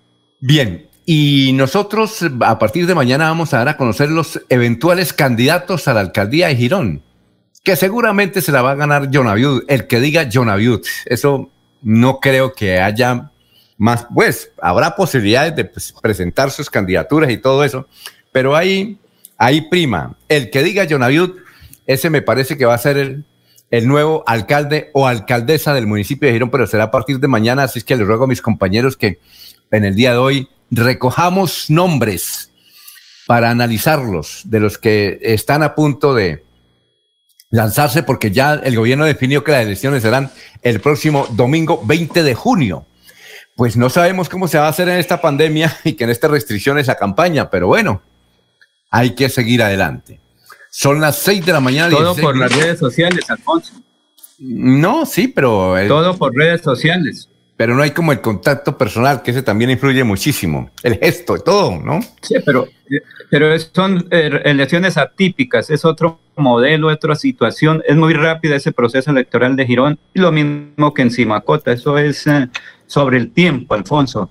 Y creo que pues ahí ya se conoce entre los próximos días, o mejor esperemos quiénes se inscriben, Alfonso. Sí, pero la más importante. Creo que eso no tiene. La más importante pero creo que eso. Las más importantes como noticias son las de Girón, las de Simacota, pues les interesará a ellos. Eh, nos interesa las de Girón. No, a todos. No, las de Girón. Sí, sí, claro, claro. Bueno, eh, pero esperemos, porque yo creo que ya establece, ya tiene un calendario electoral, hasta cuándo hay inscripciones, porque eso es atípico ser rapidito, es que apenas tenemos eh, tres meses. No, me, no, es el 20 de junio, menos. Menos, menos, menos. Junio julio. Junio, con N. Junio 60 días. ¿Ah? 63 días. 63 días. Dos meses y tres días. No, no, no, no, no, no, no. ¿Mayo? No es. ¿Mayo? Eh, ¿Y junio? dos meses. menos de dos meses, menos de dos meses, don Laurencio. Ah, bueno. ¿Qué gotica está tomando por allá en, en Lebrijas? Menos de dos meses. Son las seis de la mañana y siete minutos. Vamos a una pausa. Estamos en Radio Melodía.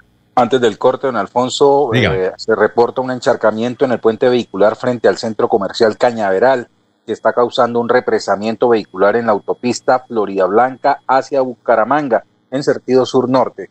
Eh, en este momento, pues, eh, están ya las autoridades tratando de solucionar este encharcamiento que se ha producido por la lluvia que se registró en las últimas horas. Muy bien, perfecto. 6 y 18. En Financiera como Ultrasan nos preocupamos por ti. Queremos verte de nuevo y compartir contigo millones de experiencias. Por eso, te invitamos a quedarte en casa. Nosotros ponemos a tu disposición la agencia virtual y la app Financiera como Ultrasan para que realices consultas y transferencias desde tu hogar. Mira la inscrita a Focacop. Fui deportista de alto rendimiento y una lesión de columna me sacó de competencia. Los dolores en mi columna vertebral eran insoportables, pero la IPS Cines me ha devuelto la salud. Si sufre de la columna vertebral, la medicina biológica es la alternativa. IPS Cines en Bucaramanga. Citas 643-6868, 643-6868. Vigilados para salud.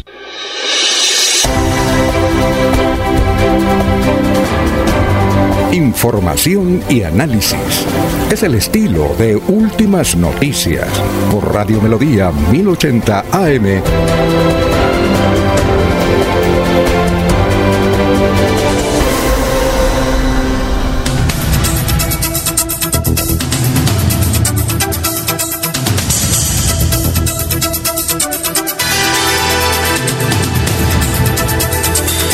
Bueno, ¿qué dicen los oyentes? Eh, Héctor Hernández Mateus, nuestra responsabilidad en autocuidado es la mejor norma. Ejemplo lo de Perigan.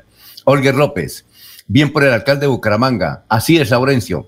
Los de los estratos bajos, eh, que es donde hay más comunidad, no hay picos de contagio, sino visiten la parte norte de la ciudad y digan cuántos muertos diarios, pero pregúntele a la gente, no a los funcionarios que tienen que generar pánico para que el gobierno tenga el control. En Florida Blanca, ¿qué pasó con las UCIs que instalaron hace un año en la sede de la UIS o en la nueva clínica materno-infantil? Creo que fueron 30, nunca se usaron o esa platica se embolató. Héctor Hernando Mateos, ¿le interesa lo de Girón solo por la renovación de la pauta? Algunos deseamos y buscaremos el cambio para estabilizar el municipio que está muy mal. Soy doliente ya que resido en él, dice Héctor Hernández Mateos. Muy bien, son las seis de la mañana, 20 minutos. Oye, Jorge o el que, o usted, o Germán o Laurencio, mientras yo le doy a conocer el obituario de hoy, nos puede buscar el decreto de la gobernación de Santander, porque entiendo que a partir de hoy hay pico y cédula para la movilidad, para la movilidad. Así es que, claro que no sabemos si en Bucaramanga se aplica o no, pero sería muy bueno leer el decreto lo, no, todo, la, parte no principal. no, la parte principal, mientras yo leo, Laurencio, aquí la, el obituario, busquemos a ver qué dice concretamente en cuanto a la movilidad, porque aquí un oyente nos pide que le hagamos esa aclaración, con mucho gusto. Un oyente que inclusive es del municipio de San Vicente. Bueno, el 6 de la mañana, 21 minutos, dice obituarios recientes eh, en en eh, Funeraria San Pedro está María Gladys y Arenales, Gonzalo Mora Duarte, Cecilia Herrera Mendoza, cenizas presentes, Irma del Carmen Bautista Ochoa, Michael Steven Granado Helves, María Teresa Rueda Álvarez, Víctor Cortés, Rodrigo Cediel Mantilla, Miriam Rodríguez de Vargas, Amilde Blanco de Meneses y en Los Olivos, Ernestina Herrera de Bueno, Pedro Antonio Calderón Ramírez, Ciro Alfonso Estupiñán Roa. Eh, ¿Germán conoce a alguien? No, señor Alfonso, no conozco ninguna persona. Bueno, los demás, los demás compañeros no. Bueno, Laurencio, ahora sí, ¿usted tiene el decreto? No, no lo tengo, pero por lo que es que estoy un poco lejos del centro de producción, entonces por aquí estamos hasta sin luz, Alfonso, entonces aquí la cuestión es un poco difícil bueno, porque la borrasca, la tormenta fue fatal en este sector de Santander. Por eso, Laurencio, es mejor quedarse en casa. Bueno, Jorge. Sí, sí, aquí estamos en casa. Don Alfonso, tengo una, una pieza gráfica, un post que ¿Qué, dice? viene acompañada de los grafismos de la gobernación de Santander y dice que de acuerdo a excepciones dispuestas en la circular del gobierno nacional, pues anuncia el pico y cédula para movilidad general bajo la modalidad de par e impar en el área metropolitana. Viene con un horario, un calendario de medidas del 26 de abril al 3 de mayo de 2001, en el cual pues eh, dispone el, pico y cédula. Y por otro lado dice toque de queda en Santander, incluye ley seca, martes, miércoles, jueves de 8 de la noche a 5 de la mañana, viernes de 8 de la noche hasta el lunes 5 de la mañana. Te permiten los servicios domiciliarios, restricción, cirugías programadas no vitales, eventos de carácter público, alternancia educativa en el área metropolitana y Málaga. O sea que los que pueden circular hoy en el área metropolitana, según ese decreto, eh, son, hoy es 27, son las... Eh, correcto, el número impar. El número impar. Las terminadas, el número impar, correcto. Bueno, eh, y el asunto, el asunto, es cómo será mañana en el día del paro. ¿Cómo se va a aplicar eso? ¿Ah? De la gente que va a salir a protestar. Eso es también importante, ¿no? Alfonso. ¿Qué pasó? lo que pasa es que el pico y cédula rige es en los bancos, en los centros. No, no, no. No. Para mañana, es un día normal. No, no, no, no, no. Según lo que está leyendo Jorge, es movilidad, ¿cierto, Jorge? Sí, señor, correcto. porque lo de no, no, sobre movilidad lo que estaban viendo era que para montarse usted a un servicio público, bus o taxi, tenía que ser pico y cédula, que eso comenzó a aplicarse en la ciudad de Barranquilla pero yo creo que en Santander eso aún no está aplicado. No, es que el decreto de la gobernación dice eso. Precisamente Jorge lo acabo de leer. Alfonso. Jorge? Ah, pues, sí, tengo, ahí está no, que en su... referencia a algún decreto o algo, pero es un grafismo que llega desde la gobernación de Santander. Ah, bueno. Alfonso, un oyente me dice que usted ya tiene toda la información, que revise que se la acaban de enviar desde el satélite 5. Ah, ahí está eh, todo el decreto en, su sistema. No, por eso, eh, ya se lo voy a reenviar a, claro, a Jorge.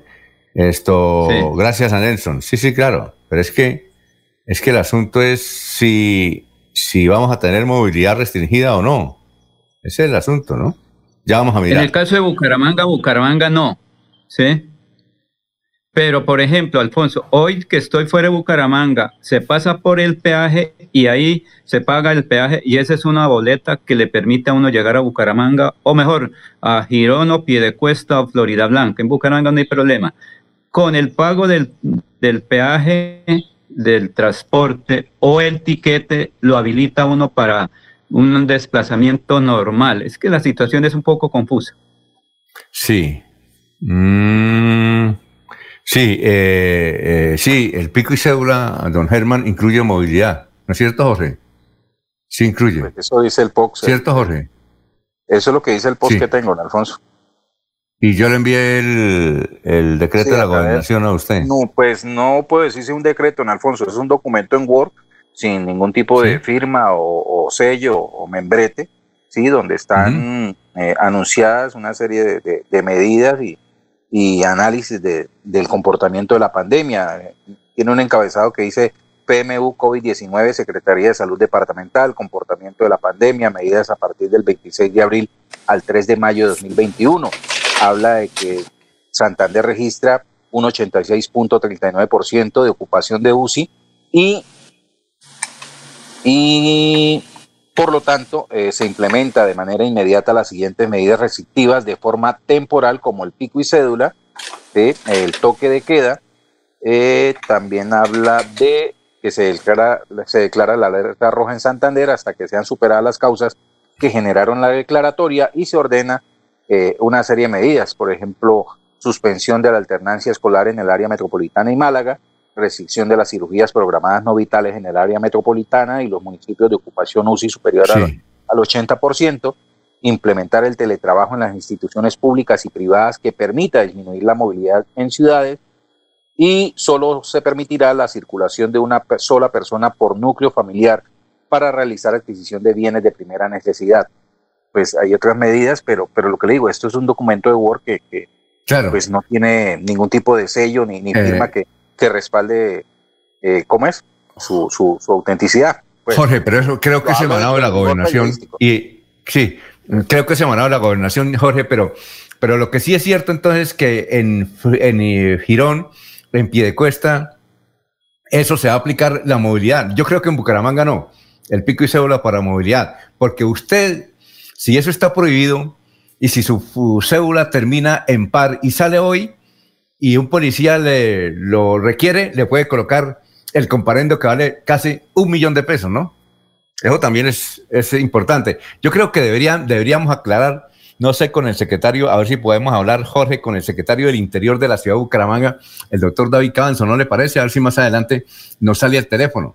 Sabemos que él está muy ocupado precisamente por estas actividades, pero que nos dé una claridad, sobre todo aquí en la ciudad de Bucaramanga. ¿No le parece, Jorge? Sí, don Alfonso, vamos a tratar de comunicarnos Muy bien. inmediatamente con él.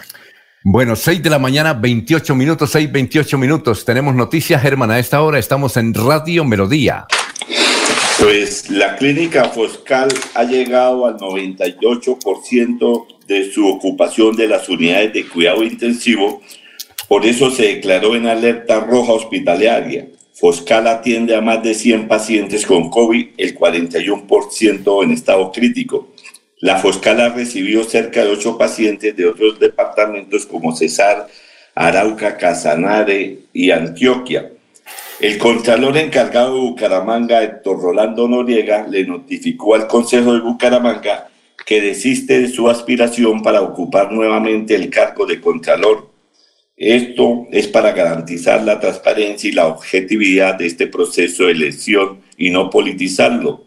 Pero el fondo de la decisión de Rolando Noriega de no aspirar a ser contralor se debe a que se presentó una ruptura política con el actual presidente del Consejo, Fabián Oviedo.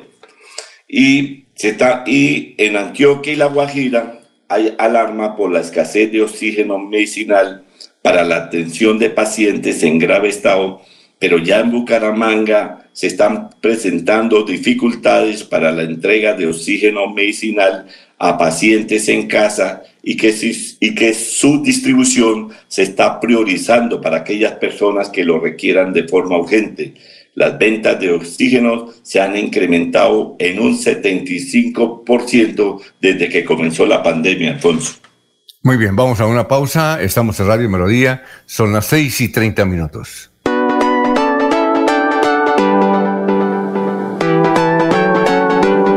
Melodía, Melodía, Radio Sin Fronteras. Escúchenos en cualquier lugar del mundo. Melodíaenlínea.com es nuestra página web. Melodíaenlínea.com. Señal para todo el mundo. Señal para todo el mundo. Radio sin límites. Radio sin fronteras. Radio Melodía, la que manda en sintonía. Atención, ¿sufre de la próstata o los ovarios? El doctor Roberto Delgado, urólogo, homeópata y dermatólogo, le tiene la solución para la infección renal, la impotencia sexual, la presión arterial, el estrés, si no puede dormir y tiene dolor de cintura y en las piernas. Son tres medicamentos completamente naturales por el valor de 70 mil pesos para acabar con todas estas enfermedades. Consúltenos en la calle 14 2313, barrio San Francisco en Bucaramanga o llámenos al 634 8597 634 8597 Atención. Abierta la primera convocatoria del 2021 para el subsidio de vivienda de interés social con Cajasan. Podrás tener las llaves de tu casa propia porque tú y tu familia merecen el hogar de tus sueños. Postúlate en www.cajasan.com. Vigilado Supersubsidio. Los invitamos a sintonizar el espacio Hablando con el Abogado, de lunes a viernes en el horario de las 7 y 30 de la mañana. Un programa que le informará y le ayudará a solucionar sus problemas jurídicos, con la dirección del doctor Iván Darío Calderón, abogado egresado de la Universidad Industrial de Santander con especialización en Derecho Comercial, por Melodía, la que manda en sintonía.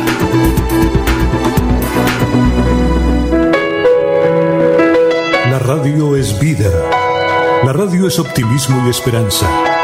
La radio fue primero.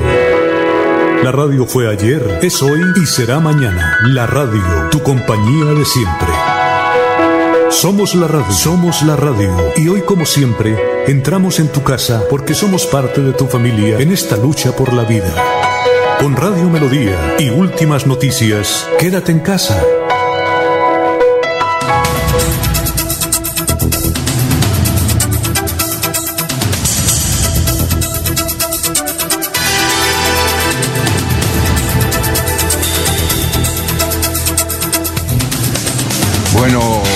Vamos con los oyentes. A ver, los oyentes que se me fueron, se me. A ver, María, se me, se me borraron los, los mensajes, pero bien.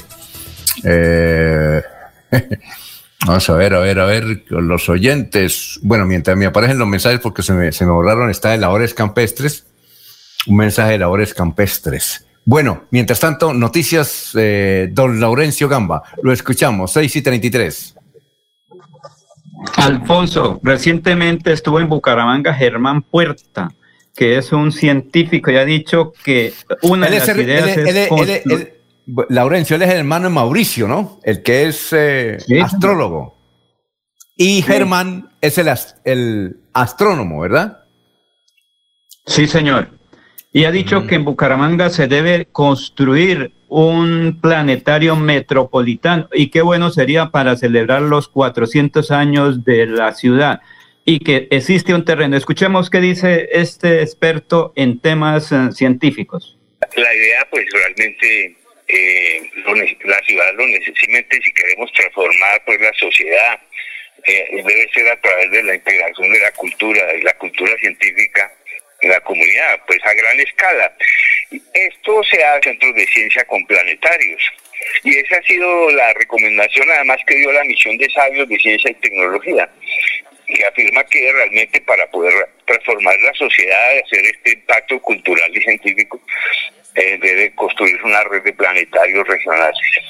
Entonces la idea que le traemos a la ciudad y, a- y al alcalde Juan Carlos Cárdenas es la construcción en Bucaramanga de un planetario metropolitano, o sea, un centro de, ciencias a escala grande como existe en Bogotá, por ejemplo, el Maloca o el Parque Explora en Medellín, para darles un ejemplo de lo que se tendría en la ciudad de Bucaramanga. Y fue muy acogido, muy, eh, les pareció muy interesante y ya están dando los pasos iniciales para hacerlos, eh, que son esas pantallas esféricas en donde el público entra allí, tiene una experiencia inmersiva en unos shows fantásticos de astronomía, de ciencias, de, de muchos temas. Además creo que tienen ya visto un sitio en el vecino Piedecuesta, parece que tienen ahí un desarrollo de un parque y ahí quedaría perfecto en Bucaramanga. Además me, me enteré que la ciudad cumple 400 años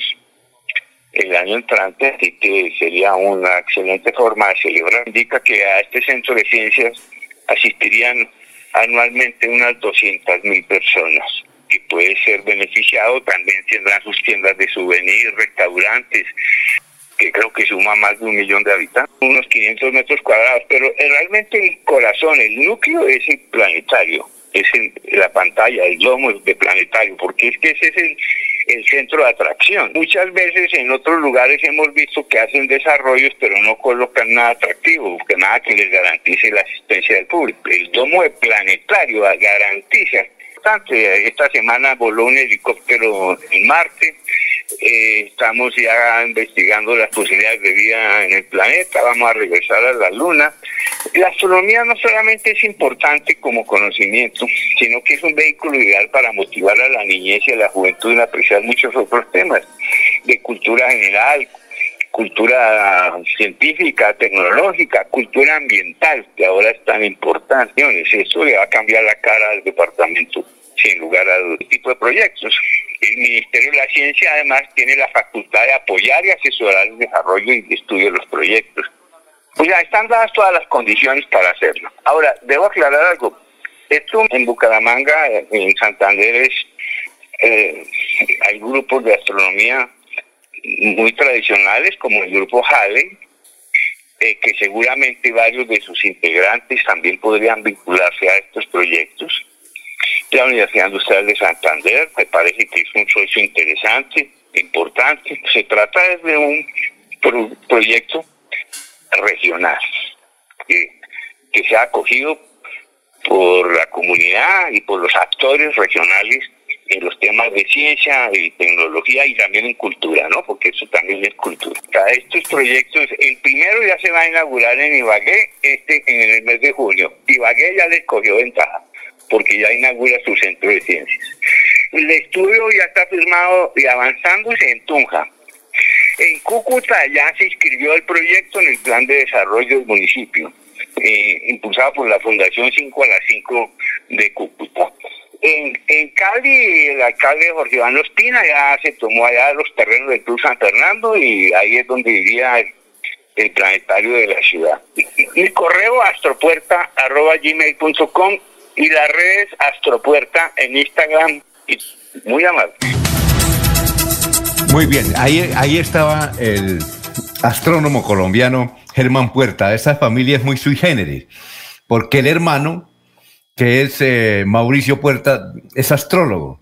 Entonces hay mucha gente que critica al astrólogo porque dicen que los astrólogos son, mm, hablan mucha paja, mucha chicuca, hablan, hablan por hablar, que no tienen una base científica. En qué cambio en los astrónomos, pues sí hay una base científica. Una vez que estuvo hace como 20 años aquí Mauricio Puerta, yo le pregunté que, eh, cuál era la diferencia entre astrología y astronomía y se puso bravo. Dijo, esas preguntas me ofenden. Entonces no, no, no pudimos concluir con eso, pero es una familia supremamente sui generis en Colombia, que un hermano sea astrónomo y el otro sea astrólogo. Pero bien, la noticia entonces, Laurencio, es que mm, le sonó la idea al doctor Juan Carlos Cárdenas de construir un planetario distrital aquí en la ciudad de Bucaramanga, ¿no? Sí, señor Alfonso, pero la noticia es que puede o debe estar en pie de cuesta. Allá está ya el sitio adecuado. Recuerden que hay un gran parque que está subutilizado, pero sería metropolitano. Es decir, que el área metropolitana de Bucaramanga, con la gobernación, con el Ministerio de Cultura, Ciencia y Tecnología y otras entidades, construir porque hay recursos para ese proceso. Muy bien, mensajes. Aguirre. Felicitaciones al alcalde Juan Carlos eh, Cárdenas por evitar que nosotros, los vendedores ambulantes, nos muramos si acaso cierran la ciudad. Eh, labores campestres, qué confusión, han creado estos secretos, falta claridad para los ciudadanos. ¿Cuáles medidas rigen solamente en Bucaramanga? 98% y todavía piensan que no está grave la situación. Eh, Amalia, como propietaria de un almacén, Aquí, eh, cerca de la Rosita, doy las gracias al alcalde Juan Carlos Cárdenas por evitar que la ciudad se destruya con tantos eh, bloqueos para este fin de semana. Bien, y así son los mensajes que llegan aquí a Radio Melodía. Vamos eh, para Miami. Ya está Edinson Barón, locutor santanderiano, que está al servicio de Noticias en Miami, y desde allá nos comenta las informaciones más importantes de las últimas horas en el mundo. Buenos días, Edison. Hola, ¿qué tal? Soy Edison Barón y los invito a dar la vuelta al mundo en 120 segundos. Bienvenidos. Las autoridades de El Salvador capturaron a los alcaldes Salvador Iresi de la localidad de Zacatecoluca y Rafael Amílcar Aguilar de la ciudad de San Rafael Obrajuelo, así como al inspector de la Policía Nacional Civil, Manuel de Jesús Ayala, por supuestamente estar involucrados en casos de corrupción. El ministro de Sanidad de Bolivia, Jason Ausa, ha anunciado que han alcanzado un acuerdo para la adquisición de vacunas Sputnik 5 rusas para cubrir la totalidad de su población. Estados Unidos enviará a otros países hasta 60 millones de dosis de la vacuna anti-COVID de AstraZeneca, anunciaron funcionarios del gobierno, mientras el presidente Joe Biden se comprometía a ayudar a una golpeada India a combatir la pandemia. Dicen en Italia que poco a poco está regresando la alegría. El primer ministro italiano Mario Draghi asumió el riesgo de las aperturas. Las medidas se mantendrán dependiendo del avance de la campaña de vacunación y del cumplimiento de los protocolos de seguridad. Amenazas de muerte en campaña electoral de España. La más reciente política en ser amenazada fue la ministra de Turismo, Reyes Maroto, Antes el líder de izquierda Pablo Iglesias también denunció amenazas de muerte. Las autoridades ecuatorianas detuvieron a 176 personas por romper el toque de queda instaurado durante el primer fin de semana en que rigió el estado de excepción en Ecuador, con el que las autoridades intentan ralentizar el avance de COVID-19. La Corte Suprema de Estados Unidos comunicó que analizará la protección que brinda la segunda enmienda de la Constitución para portar un arma de fuego fuera del hogar. Es la primera vez en más de una década que el máximo tribunal acuerda abordar un tema central del debate sobre el derecho a portar armas. Así hemos dado la vuelta al mundo en 120 segundos. Hasta la próxima. Muy bien. Eh, gremio de tenderos, estamos de acuerdo con Juan Carlos Cárdenas. Gracias por evitar que vayamos más al caos. Marcos Navarro Pinzón, buenos días, apoyo total al doctor Juan Carlos Cárdenas. La mayoría de la población vive del día a día y la ocupación de camas UCI se debe a muchos enfermitos que vienen de otras regiones. Son las seis y cuarenta y tres, seis y cuarenta y tres. Bueno, eh, mm, a ver, a ver, a ver. Ah, aquí nos dicen qué buena la decisión del gobernador del departamento de Santander de las elecciones atípicas en el municipio de Girón. Las estábamos esperando. Noticias a esta hora, Jorge. Son las seis de la mañana, 44 minutos.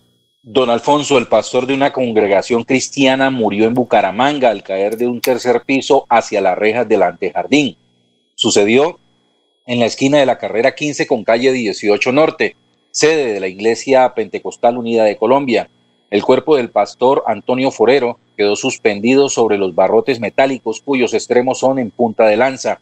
Según una vecina del sector, el religioso se encontraba en el tercer piso de la construcción de la iglesia verificando el avance de la obra y se recostó sobre un muro de ladrillos cuyo cemento estaba aún fresco, sin fraguar.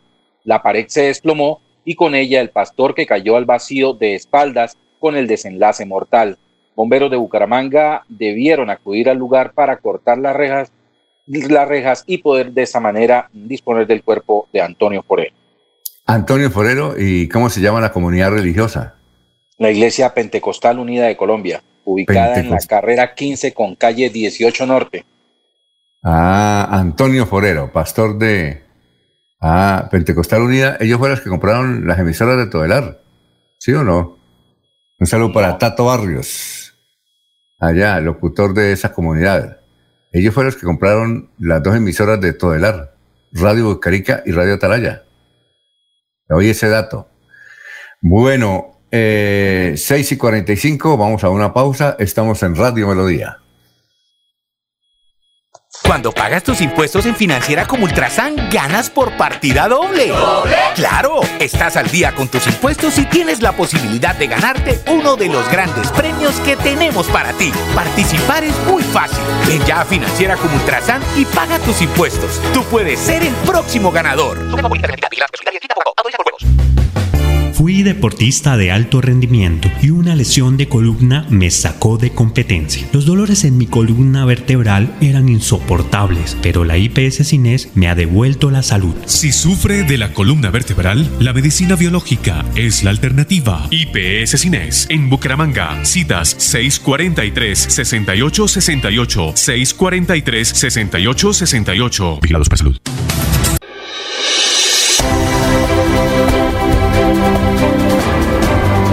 Información y análisis. Es el estilo de Últimas Noticias por Radio Melodía 1080 AM.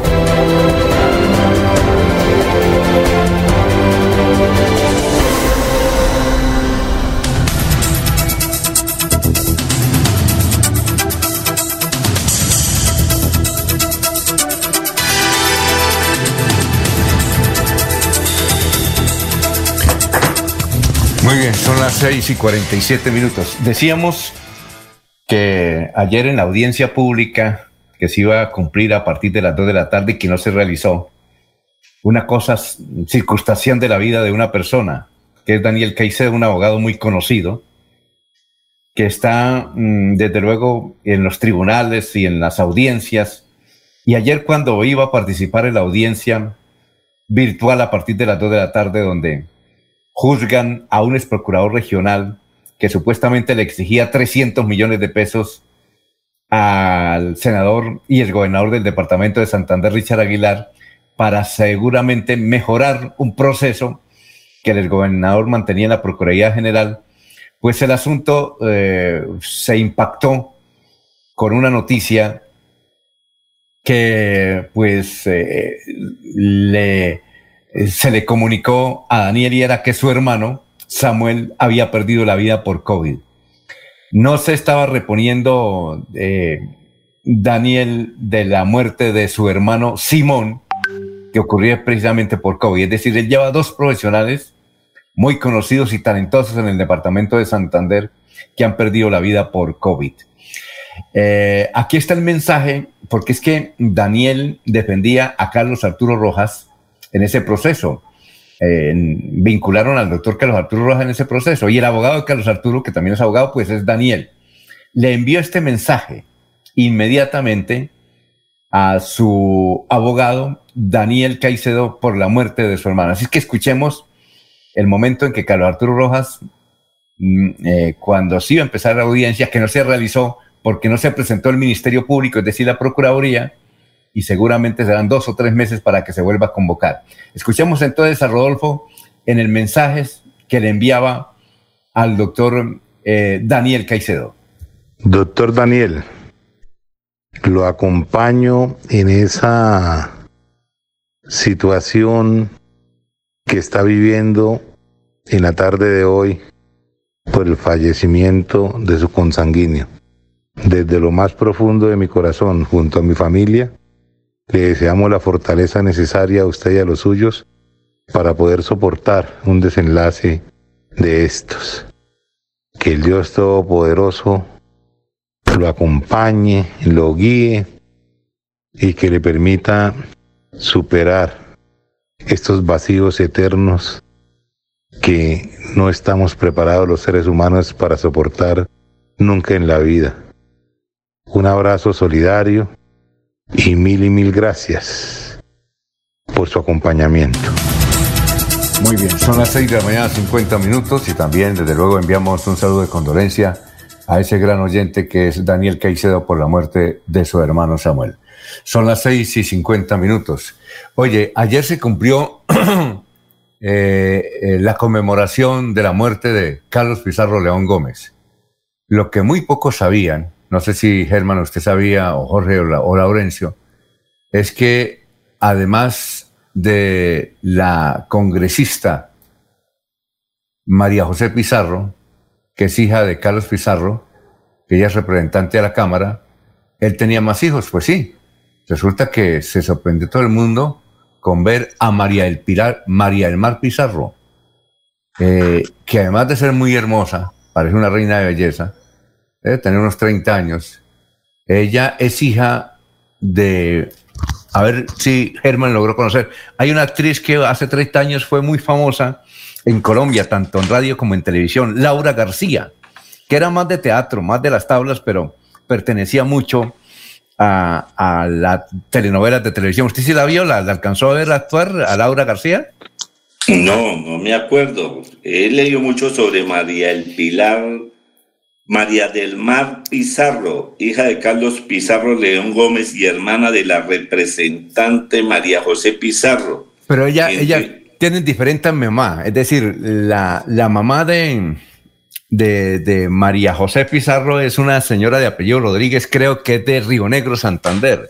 Pero Laura García es otra, es la mamá de María del Mar Pizarro. Tengo, no conozco muy a fondo. Sé que María del Mar Pizarro precisamente ayer, anunció su aspiración de que quiere llegar al Congreso de la República en el movimiento del pacto histórico que lidera el senador Gustavo Petro. Ella tiene 30, hace 31 años del asesinato de Carlos Pizarro León Gómez, pues apareció ahora en escena esta hija María, María ¿Usted, ¿usted la vio? Muy bonita, ¿no? Muy linda. Muy, linda. Muy hermosa. Muy no, y además, le cuento, habla extraordinariamente, habla mejor que la hermana. Y, y además de ser eh, tan bella, esbelta y querer hacer política con Gustavo Petro para llegar al, al Congreso de la República, ella es dueña de una gran compañía Eh, ya le voy a decir, es una, ya hay una gran compañía que tiene que, que se llama Biogar. Biogar. Es una multinacional. O sea que ella le va bien por, por ambos lados, ¿no? Ella es empresaria, politóloga, curadora de arte. Es muy preparada la, esta señorita María Elmar Pizarro. Y el año pasado ganó eh, un premio como ser, estar entre las 10 jóvenes mujeres más eh, emprendedoras de América Latina. Y le dieron tremendo premio. O sea que va bien, ¿no? no sabíamos eso. No sabíamos eso. Entonces, María del Mar Pizarro aspira a llegar al Congreso. Sí, va, quiere llegar al, Senado de la República apoyando a Gustavo Petro. Donde ya tiene una hermana también, que es representante de la Cámara. Es representante de la Cámara, pero ella es por qué partido? Ella es de la Alianza Verde, creo, o no. No sé, María, sí, pero ella quiere llegar. María José, María José Pizarro. Sí, ¿de qué partido es? O, sea que... Creo que es de los decentes. Mm, bueno, entonces esta llegaría por otro partido y habla muy bien. Es que es extraordinaria. Ya los periodistas quedaron impresionados por su belleza y por la forma como habla. Pues desde luego tal vez, y sabe además actuación, ¿no? Sabe desenvolverse. Interesante que los que no les gustan las oligarquías quieran meter a los familiares en el Congreso. sí, sí, sí, sí, sí, sí, claro. No, pero es que ella es oligarquita. Eso de tener una empresa mm, grande, tiene muchos empleados, eso también. O sea que ella es oligarquita, ¿no? pero de la izquierda, de la izquierda. Bueno, eh, Laurencio, más invitados, lo escuchamos, estamos en Radio Melodía. Alfonso, 20 mujeres capturadas en pie de cuesta mujeres extranjeras que estaban prestando el servicio de prostitución ilegal en una edificación que es familiar. Precisamente el comandante operativo de la policía, el coronel Gómez, se refiere a estos hechos y otras acciones. Durante el fin de semana se recibieron un total de 22.010 llamadas, de las cuales 980 correspondían a casos de riña, evitando que se produjeran lesiones personales y afectaciones a la vida. Se realizaron un total de 75 capturas por diferentes delitos. Es aquí importante resaltar la captura de 21 personas por el tráfico, fabricación o porte de estupefacientes.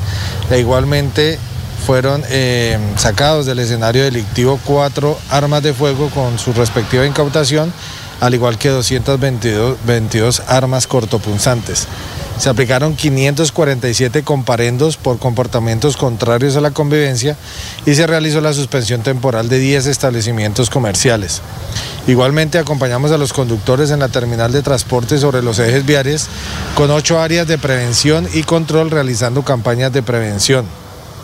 Se han impuesto 53 comparendos por infracciones a la norma de tránsito y se realizaron 13 inmovilizaciones entre motocicletas y vehículos por incumplimiento a la ley 769, que es el Código Nacional de Tránsito. Es así como en las labores de verificación que se realizan en el área metropolitana se encuentran 20 femeninas de nacionalidad extranjera entre los 20 y 30 años, las cuales fueron sorprendidas en el barrio Paseo Cataluña del municipio de Piedecuesta cuando ejercían la prestación de servicios sexuales de forma ilegal. El lugar donde se encontraban en esta actividad no tenía razón social ni uso de suelo y era totalmente clandestino. En un trabajo interinstitucional en compañía de la Secretaría del Interior y gracias a las denuncias ciudadanas se realizó la intervención en este lugar, donde se impusieron medidas correctivas por violar las normas de bioseguridad a seis clientes que se sorprendieron en el lugar y a las 20 femeninas de nacionalidad extranjera. El establecimiento se hacía pasar por sala de masajes y se sellaron dos casas en las cuales se encontraron esas personas. Seguimos invitando a la ciudadanía a denunciar estos comportamientos que ponen en riesgo la salud y la tranquilidad de la comunidad. Oiga, Germán, eso no es nuevo, lo que dice el comandante de la policía. ¿Recuerda usted que antes aquí en Bucaramanga había las famosas casas de citas? Y las casas de citas, antes de, estar los moteles, ¿no? Y, las casas de cita eran, por ejemplo, una tienda, un supermercado, eh, un almacén de telas. Las tiendas, eso, eso tenía su camuflado, como se dice. Otras mm. se identificaban por el famoso bombillo rojo que prendía en la noche. y, y aún existe muy esporádicamente porque ya el, el prepagado de- del asunto ha cambiado el, el sistema de este negocio sexual. Oiga, Germán, eh, Jorge Caicedo le dijo que le iba a regalar a usted un micrófono porque es que cuando usted habla se escucha lejos. Tal vez si usted se, se, se, se acerca más al audio, lo podemos escuchar mejor, ¿le parece?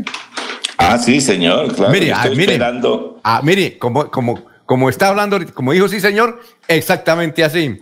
Uy, Ah, que bueno. se que escucha muy bien. Yo nunca dije que le iba a regalar un micrófono, que le tenía un detalle, pero tampoco.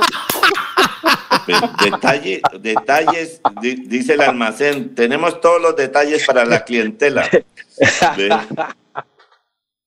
Oiga, eh, eh, hay una anécdota porque en San Francisco había una famosa ven- eh, donde vendían jugos y frutas, ¿no? Jugos y frutas. Y después con el tiempo me enteré que eso era una casa de citas, ¿no? Pero la tenía muy bien ubicada. Ah, eso era famoso, eso era ícono, eso era, era mito urbano. Eh, sí, algunos jefes políticos les decía, bueno, vamos a tomar jugo esta tarde. sí, por Ave el María. del Prado, ¿era la Aurora del Prado? eh, por, por esos lugares, sí, eh, vendían jugos. y Pero Alfonso, ¿Mm?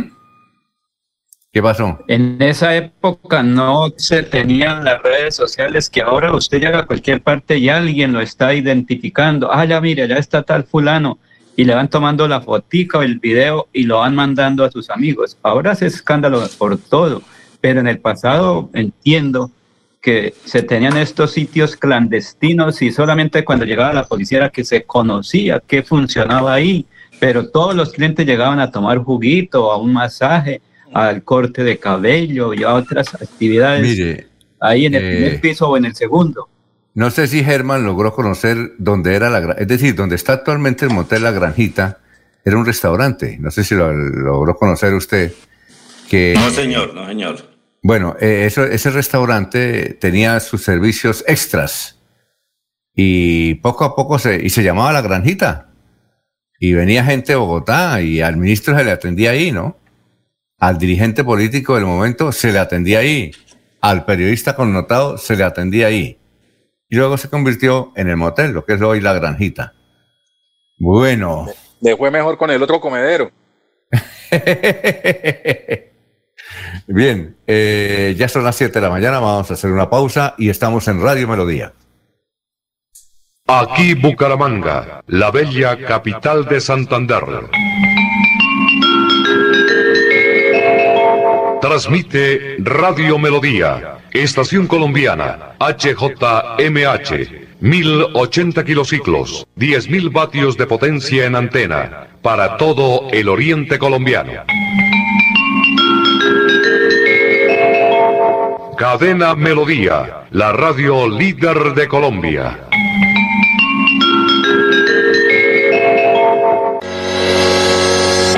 Problemas del colon inflamado son bastante comunes en los colombianos, hombres y mujeres, siendo una dolencia de difícil tratamiento. La terapéutica natural Araltela ha encontrado a través de los años de investigación un producto que ha demostrado ser útil en el tratamiento del colon. Tome el Araltela Mevis por cuatro meses de manera constante y note usted mismo los resultados. Si ya estás en casa cuidando tu salud y la de los tuyos, no olvides que puedes tener los productos naturales Araltel a través del servicio a domicilio en tu ciudad. Comunícate en Bucaramanga al celular 315-447-1995. Recuerda, 315-447-1995. Tienda Naturista, tu vida y naturaleza en Bucaramanga.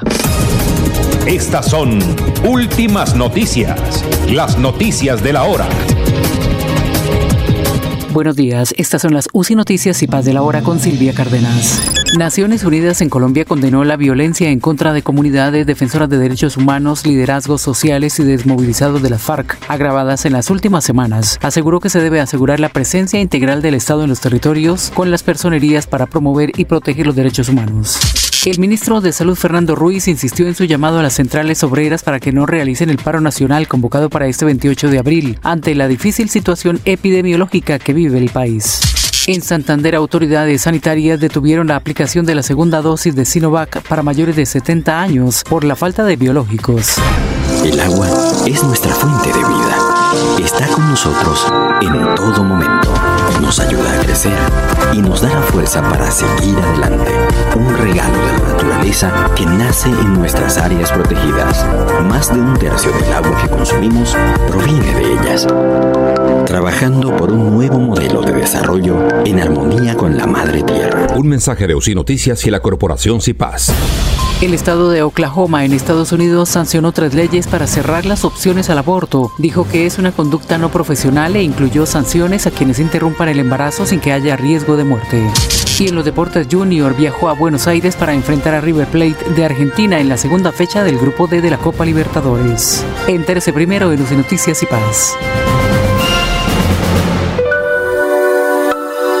Quédate en casa. Disfruta, vive, comparte, ama, aprende, juega, escucha, goza, lee, saluda, regala, responde, comprende, perdona, canta, supérate, felicita, encuentra, apoya, cree, agradece, enamórate, mejórate, trabaja, ríe, ayuda, quiere. Por ti, por tu familia, por todos, quédate en casa. Melodía, contigo en casa. Melodía, melodía. En noticias. La que manda en sintonía. Muy bien, eh, René Alexander Parra Castellano dice, la representante María José Pizarro salió electa por la coalición de los decentes, ASI, Maíz y la UP. Ella era candidata de la UP. Y su hermana sería candidata de la coalición Pacto Histórico, partidos y movimientos alternativos como Maíz. Ahí está la respuesta. Eh, también nos escribe, eh, vean, nos escribe un ciudadano de Cali. Dice que es posible que el estadio Alfonso López eh, sea escenario de los partidos que juegan Cali y América en esta final de la, de la liga, porque el estadio El Campín ni los estadios de Bogotá pueden ser utilizados debido a la disposición de Claudia López. Vea usted, vamos a tener entonces otra vez a la América y tal vez al Deportivo Cali, ¿no? Vea, ¿Ah? ¿oís? ¿Oís? Por, por- por este caso, Millonarios va a jugar sus partidos en la ciudad de Ibagué. El Millonario ya buscó a Ibagué como sede de sus partidos de Copa Suramericana. Ah, bueno, aquí entonces eh, don Germán dice el señor de Cali que nos escucha en el sector de, mm, ¿cómo es? Eh, La Sufrada, en Cali, que, eh, que van a pedir prestado el estadio Alfonso. ¿Sí se lo prestarán? Al América y al Deportivo Cali en los partidos con los equipos de Bogotá? Yo creo que sí, ¿no? Pues son ingresos que le llegan al Inder Santander y a la hotelería de Bucaramanga. Es importante. Y, y el, y, la, y el césped del Alfonso López, uno de los mejores de Sudamérica. Muy bien. Dice el Pero Alfonso. Sí. Dígame. Pero eso tiene que revisarlo porque lo de qué días cuando fue el otro partido la gente quedó muy insatisfecha en Bucaramanga. ¿Por qué? ¿Por qué quedó insatisfecha? Porque las, eh, porque fue más el bullicio que hizo eh, el, digamos, el aficionado, el hincha, en contra del equipo que lo que hicieron. Entonces, Es que eso ya normas. de las, eso ya el Recuerde manejo que de las barras ahora estuvieron en un de la hotel policía. ¿Cómo? Pero es- es- esa es la preocupación. Por eso Tunja no lo presta y otros municipios no lo prestan por eso. Que ya el manejo Porque los de- hinchas son los que la embarran. barras, eh, es ya es un manejo directo que tiene que hacerlo de la policía. Lo Sí, claro. deportivo es distinto al manejo de las barras que existe no solamente en Bucaramanga, sino en el mundo. Muy bien. Eh, Juan Carlos Cárdenas dice, el alcalde de Bucaramanga, acaba de escribir, se han habilitado otras siete UCI en el Hospital Universitario de Santander. Pasamos de 276 a 283 UCI activas. Gracias al Hospital Universitario de Santander y a todo el personal de la salud que sigue trabajando día y noche para salvar vidas. Por favor, tenemos que seguir cuidándonos. Bueno, noticias a esta hora, don Jorge, 77. Don Alfonso, ampliación de la noticia con respecto al estado de salud de la deportista y comunicadora social Yolima Mena Valencia, quien sufrió una aneurisma cerebral de gran tamaño. Los neurocirujanos que valoraron su estado de salud tras practicarle una arteriografía, arteriografía, decidieron no llevarla a cirugía por ser de gran riesgo. La atleta senior será remitida a otra institución que cuente con radiología intervencionista para valoración y manejo de dicha especialidad. Así lo confirmó en las últimas horas la clínica Chicamocha, en cuya sede La Rosita, en Bucaramanga, es atendida esta comunicadora social y representante de la comunidad afrodescendiente ante el Consejo Departamental de Planeación de Santander. Yolima Mena sufrió el accidente cerebrovascular el domingo último y su atención se retrasó durante varias horas, pues después de que varios traslados se dieran entre clínicas debido a la escasez de camas UCI en el área metropolitana por la tercera ola de contagios de COVID-19. Oye, Jorge, ¿ella tenía coronavirus? Mm, no, no, creo que no, en Alfonso. Se debe a eh, la atención médica que recibió, se debió a este eh, episodio de, infarto eh, cerebrovascular, un accidente cerebrovascular, y por ello pues fue necesario remitirla a, clínicas para atender en una unidad de cuidados intensivos, que debido a la tercera pico de la pandemia pues eran escasos en, ese momento. Muy bien. noticias, Germán. Son las 7, 8 minutos. Ante el aumento de casos de COVID-19 y la ocupación de camas UCI en Santander, el gobernador Mauricio Aguilar pidió a sindicatos y organizaciones sociales aplazar la jornada de protestas que se tiene prevista para mañana miércoles 28 de abril por el riesgo de contagio en medio del tercer pico de la pandemia. Gustavo Petro dice que el paro de mañana 28 de abril no será cancelado y mejor va a ser indefinido que si el gobierno no quiere esas aglomeraciones, que retire la reforma tributaria del Congreso. Petro trata de hipócrita a la alcaldesa de Bogotá, Claudia Nayibe López, pues dice que si la gente va juiciosa y aglomerada en los transmilenios a sus sitios de trabajo y allí no hay COVID, pero si esa misma fuerza de trabajo sale a protestar mañana 28, el COVID se actúa. El ministro del Interior, Daniel Palacio, ha dicho que el proyecto de ley de reforma tributaria no se va a retirar del Congreso, sino que se busca un consenso con los partidos políticos. El Partido Conservador ha dicho sobre la reforma tributaria que no tiene sentido tapar una crisis para generar otra. Por ello reclama que quienes tienen mayores ingresos paguen más y se proteja de esta forma los ingresos familiares. Los conservadores dicen que aunque se trata de un proyecto para proteger las medidas sociales, no se puede sacar los recursos de la clase media y popular. Y otra noticia importante, Pfizer, quien había creado la vacuna contra el COVID, ahora está desarrollando un fármaco antiviral a través de una píldora que se denomina PF07321-332 para combatir el COVID. La píldora la está desarrollando la Pfizer y podría estar disponible a finales de este año si los ensayos, si los ensayos en humanos que se están llevando a cabo en Estados Unidos y Bélgica tienen sentido. Con esta terapia oral, pues no se requiere la hospitalización de los pacientes, Alfonso. Muy bien, son las 7 10 minutos. César Augusto Garzón Murillo nos escribe. Buenos días a toda la mesa de noticias. Don Laurencio, lo escuchamos. Alfonso, Basílica del Socorro, eh, intervención contratista, Secretaría de Cultura y el Obispo de la Diócesis del Socorro y San Gil. Es que allí a partir de esta semana la catedral, la basílica va a tener primeros auxilios para que no siga siendo afectada. Precisamente aquí está este informe. Germán Ernesto Ayarza, arquitecto restaurador, contratista de los estudios y obras de primeros auxilios de la Catedral del Socorro.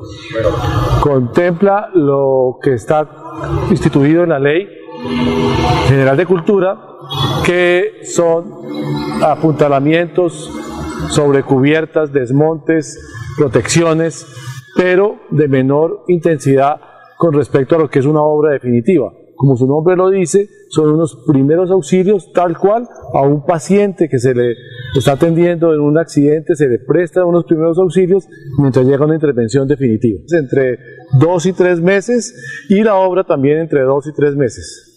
Es un contrato por 700 millones de pesos que tiene tres características importantes.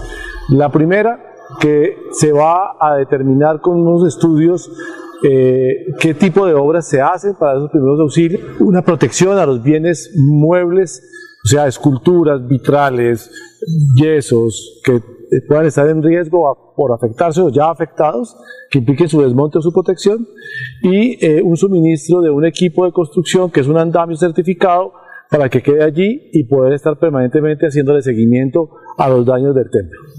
El Ministerio de Cultura adelanta un proceso de actualización de los estudios y después de eso vendrá la intervención propiamente dicha, que eso ya será objeto de nuestra labor es temporal, es una primera acción. Meriluz Hernández López, secretaria de Cultura y Turismo del Departamento de Santander. Histórico que tenemos en esta gran basílica de Nuestra Señora del Socorro, hoy inicia su gran proyecto de estudios y diseños más primeros auxilios de esos estudios y diseños. Hoy estamos haciendo el inicio de esta gran obra que gracias a la gestión de nuestro gobernador, el doctor Mauricio Aguilar Hurtado, la iglesia, que se han unido para poder trabajar en equipo y hoy poder lograr que se apoye este gran proyecto de proteger y salvaguardar este BIG nacional. Yo me llamo Luis Augusto Campos Flores y actualmente soy el obispo de la diócesis de Socorro y San Gil. Podemos poner en marcha ya una obra desde hace varios años se han venido adelantando estudios, muchas personas han manifestado su apoyo y ahora, en este momento, logramos ya comenzar en la primera fase de toda una intervención que aspiramos a que sea definitiva.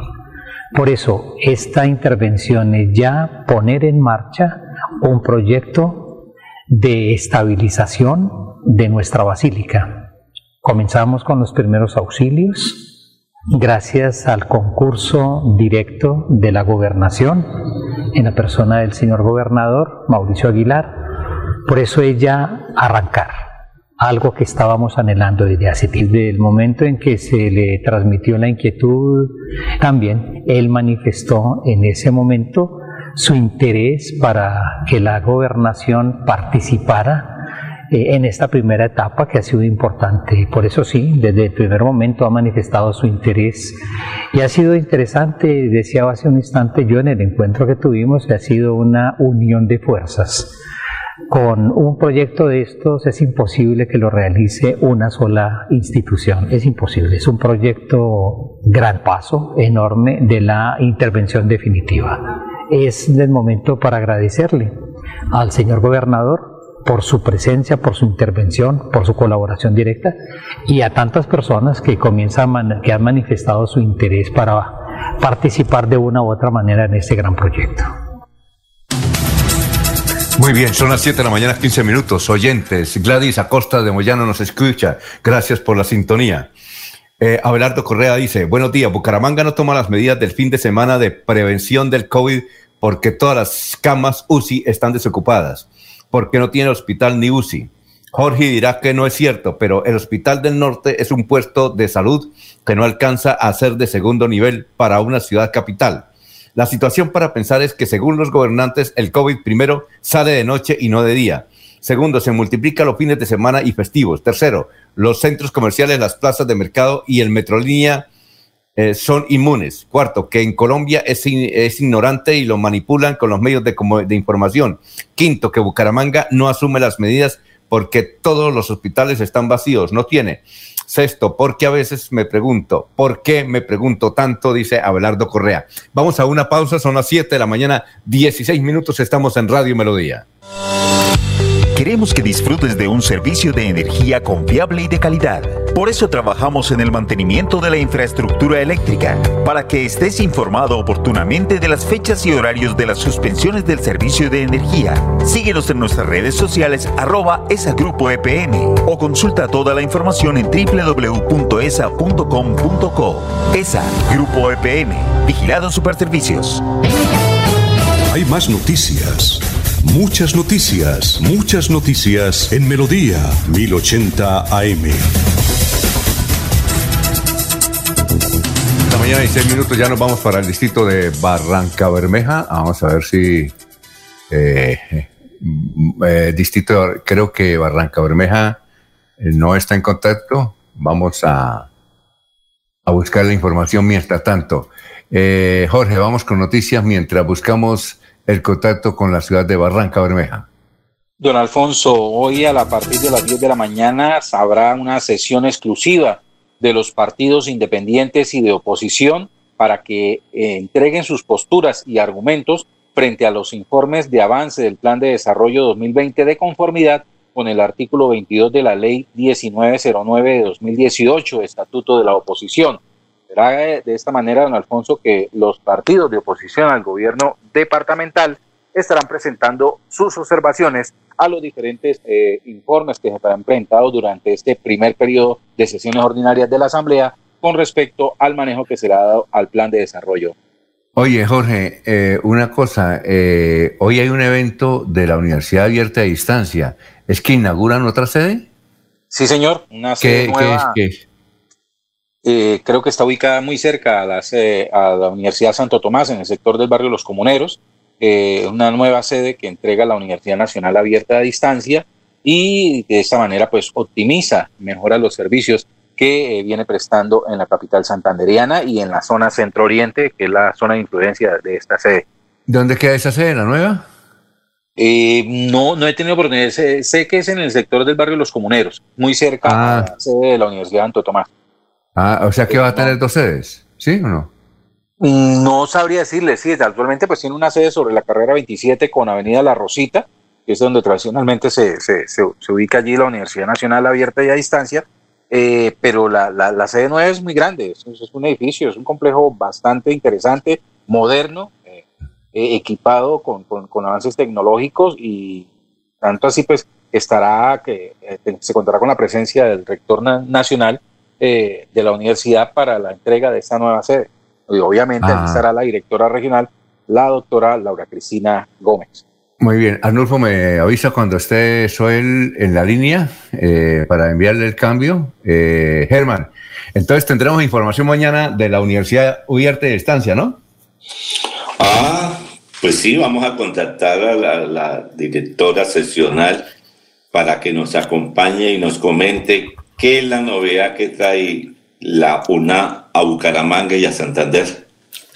Bueno, otra información que se presenta es que los medios de comunicación, a raíz de un informe de la Contraloría, la plata que se robaron de Reficar, 2.9 millones, billones, perdón, 2.9 billones. ¿Ustedes sí sabían que aquí en Barichar hay un expresidente de Ecopetrol que tiene una mansión, mejor dicho, que la envidiarían los, los gringuitos? ¿Mm? ¿Sí sabían eso o no? No, ni idea. Ah, bueno. Bueno, estamos esperando a ver si mm, se conecta don Soel Caballero. Estamos enviando un saludo a Argemiro Duarte, que nos escucha en el municipio de San Gil. Gracias. Dice Noticias Políticas del Partido Liberal. ¿Qué nos pueden decir? Sabemos que el doctor Jaime Durán ya está haciendo campaña con la doctora Nubia para el Congreso de la República y aquí en San Gil no se han definido todavía algunos acercamientos. Muchas gracias, don Argemiro, desde el municipio de San Gil. Eh, Víctor dice de Girón, ¿qué hacemos con los olores de Girón? Siguen. Parece que cerraron una, una, una fábrica, pero en Girón siguen los olores. De otro lado, Alberto, del barrio El Reposo, y bueno, y en Florida, ¿cómo quedamos? ¿Podemos o no podemos salir? Muy bien. Mientras viene esa respuesta, nos vamos ahora ya para Barranca Bermeja. Ya está Soel. Soel, ¿cómo está? Toda la información del puerto petrolero y el Magdalena Medio. Muy buenos días. Soel Caballero está en Últimas Noticias de Radio Melodía 1080 AM. Buenos días, Alfonso, para usted, para los compañeros, igualmente para todos los oyentes. Ayer se radicó ante el Senado de la República el proyecto de ley centenario Barranca Bermeja, un distrito muy especial. El alcalde de Barranca Bermeja, Alfonso Erjal Manrique, manifestó que nos propusimos como un acto de justicia con la ciudad y con el que buscamos generar inversiones desde la nación para, entre otras cosas, la protección y recuperación del medio ambiente, el agua potable, calidad de vida para nuestra ciudad. Gracias al compromiso y respaldo de los congresistas santanderianos, senadores y representantes a la Cámara, que han sellado con su firma este documento documento que ahora empezará el trámite buscando convertirse en ley, agregó el alcalde distrital. Por otra parte, ayer Barranca Bermeja recibió 25 ventiladores mecánicos no invasivos donados por la Embajada de Emiratos Árabes Unidos. El alcalde distrital Alfonso Enjal Manrique manifestó que de esta manera seguimos fortaleciendo la oferta de servicios para la atención a pacientes con COVID-19 y logramos salvar más vidas. El funcionamiento de estos equipos de últimas tecnologías permitirá que el paciente reciba ventilación sin necesidad de ser intubado. Los ventiladores serán distribuidos de la siguiente manera: 10 en el Hospital Regional del Magdalena Medio, 7 en la Clínica La Magdalena, 5 en la Policlínica de Ecopetrol, 3 en la Clínica San José. Noticias con las que amanece el distrito. Continúen compañeros en estudios y en últimas noticias de Melodía 1080 AM. Bueno, la de irnos, don Jorge, la de irnos, son las 7 de la mañana, 22 minutos. Don Alfonso, la congestión vehicular que en este momento se presenta en el sector de la calle 45 con carrera 16 de Bucaramanga, debido a una falla técnica en los semáforos ahí ubicados. El grupo de semaforización de la Dirección de Tránsito ya se encuentra eh, atendiendo la situación y esperan en los próximos minutos eh, tener todo solucionado. Por lo tanto, pide disculpas a los conductores que a este momento se transitan por ese lugar para que eh, entiendan la situación. Muy bien, nos escribe Nelson Zipagauta, director de RCN Noticias.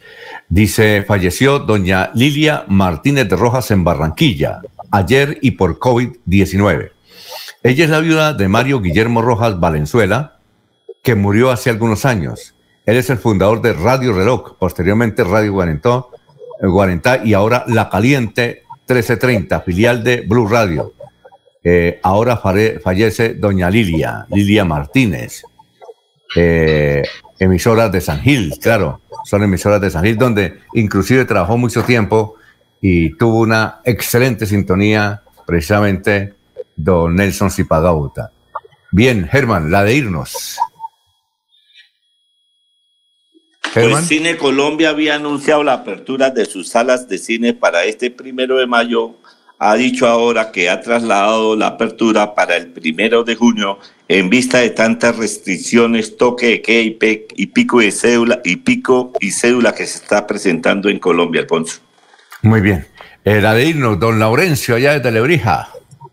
Alfonso, a pesar de que no tenemos energía, pero nos tocó con satélite y energía solar. Mañana hablaremos sobre cómo se desplaza el paro nacional en Bucaramanga. Es en Bucaramanga y no en los otros municipios. La gente se reúne en Bucaramanga mañana miércoles, Alfonso. Bueno, y no sabemos cómo va, y, ojalá que mañana ya tengamos claridad sobre el pico y cédula de movilidad, ¿no? Porque aquí tengo como 15 preguntas de eso y no le hemos podido decir qué ocurre a los oyentes porque no hay claridad al respecto. Muy bien, ya viene hablando con el abogado, el doctor Iván Calderón. Que pasen un estupendo día. Son las 7 de la mañana, 25 minutos. Últimas noticias los despierta bien informados de lunes a viernes. En todas las áreas de la información regional, un periodista de Últimas Noticias registra la información en Radio Melodía 1080 AM y en melodíaenlínea.com. Director Alfonso Pineda Chaparro.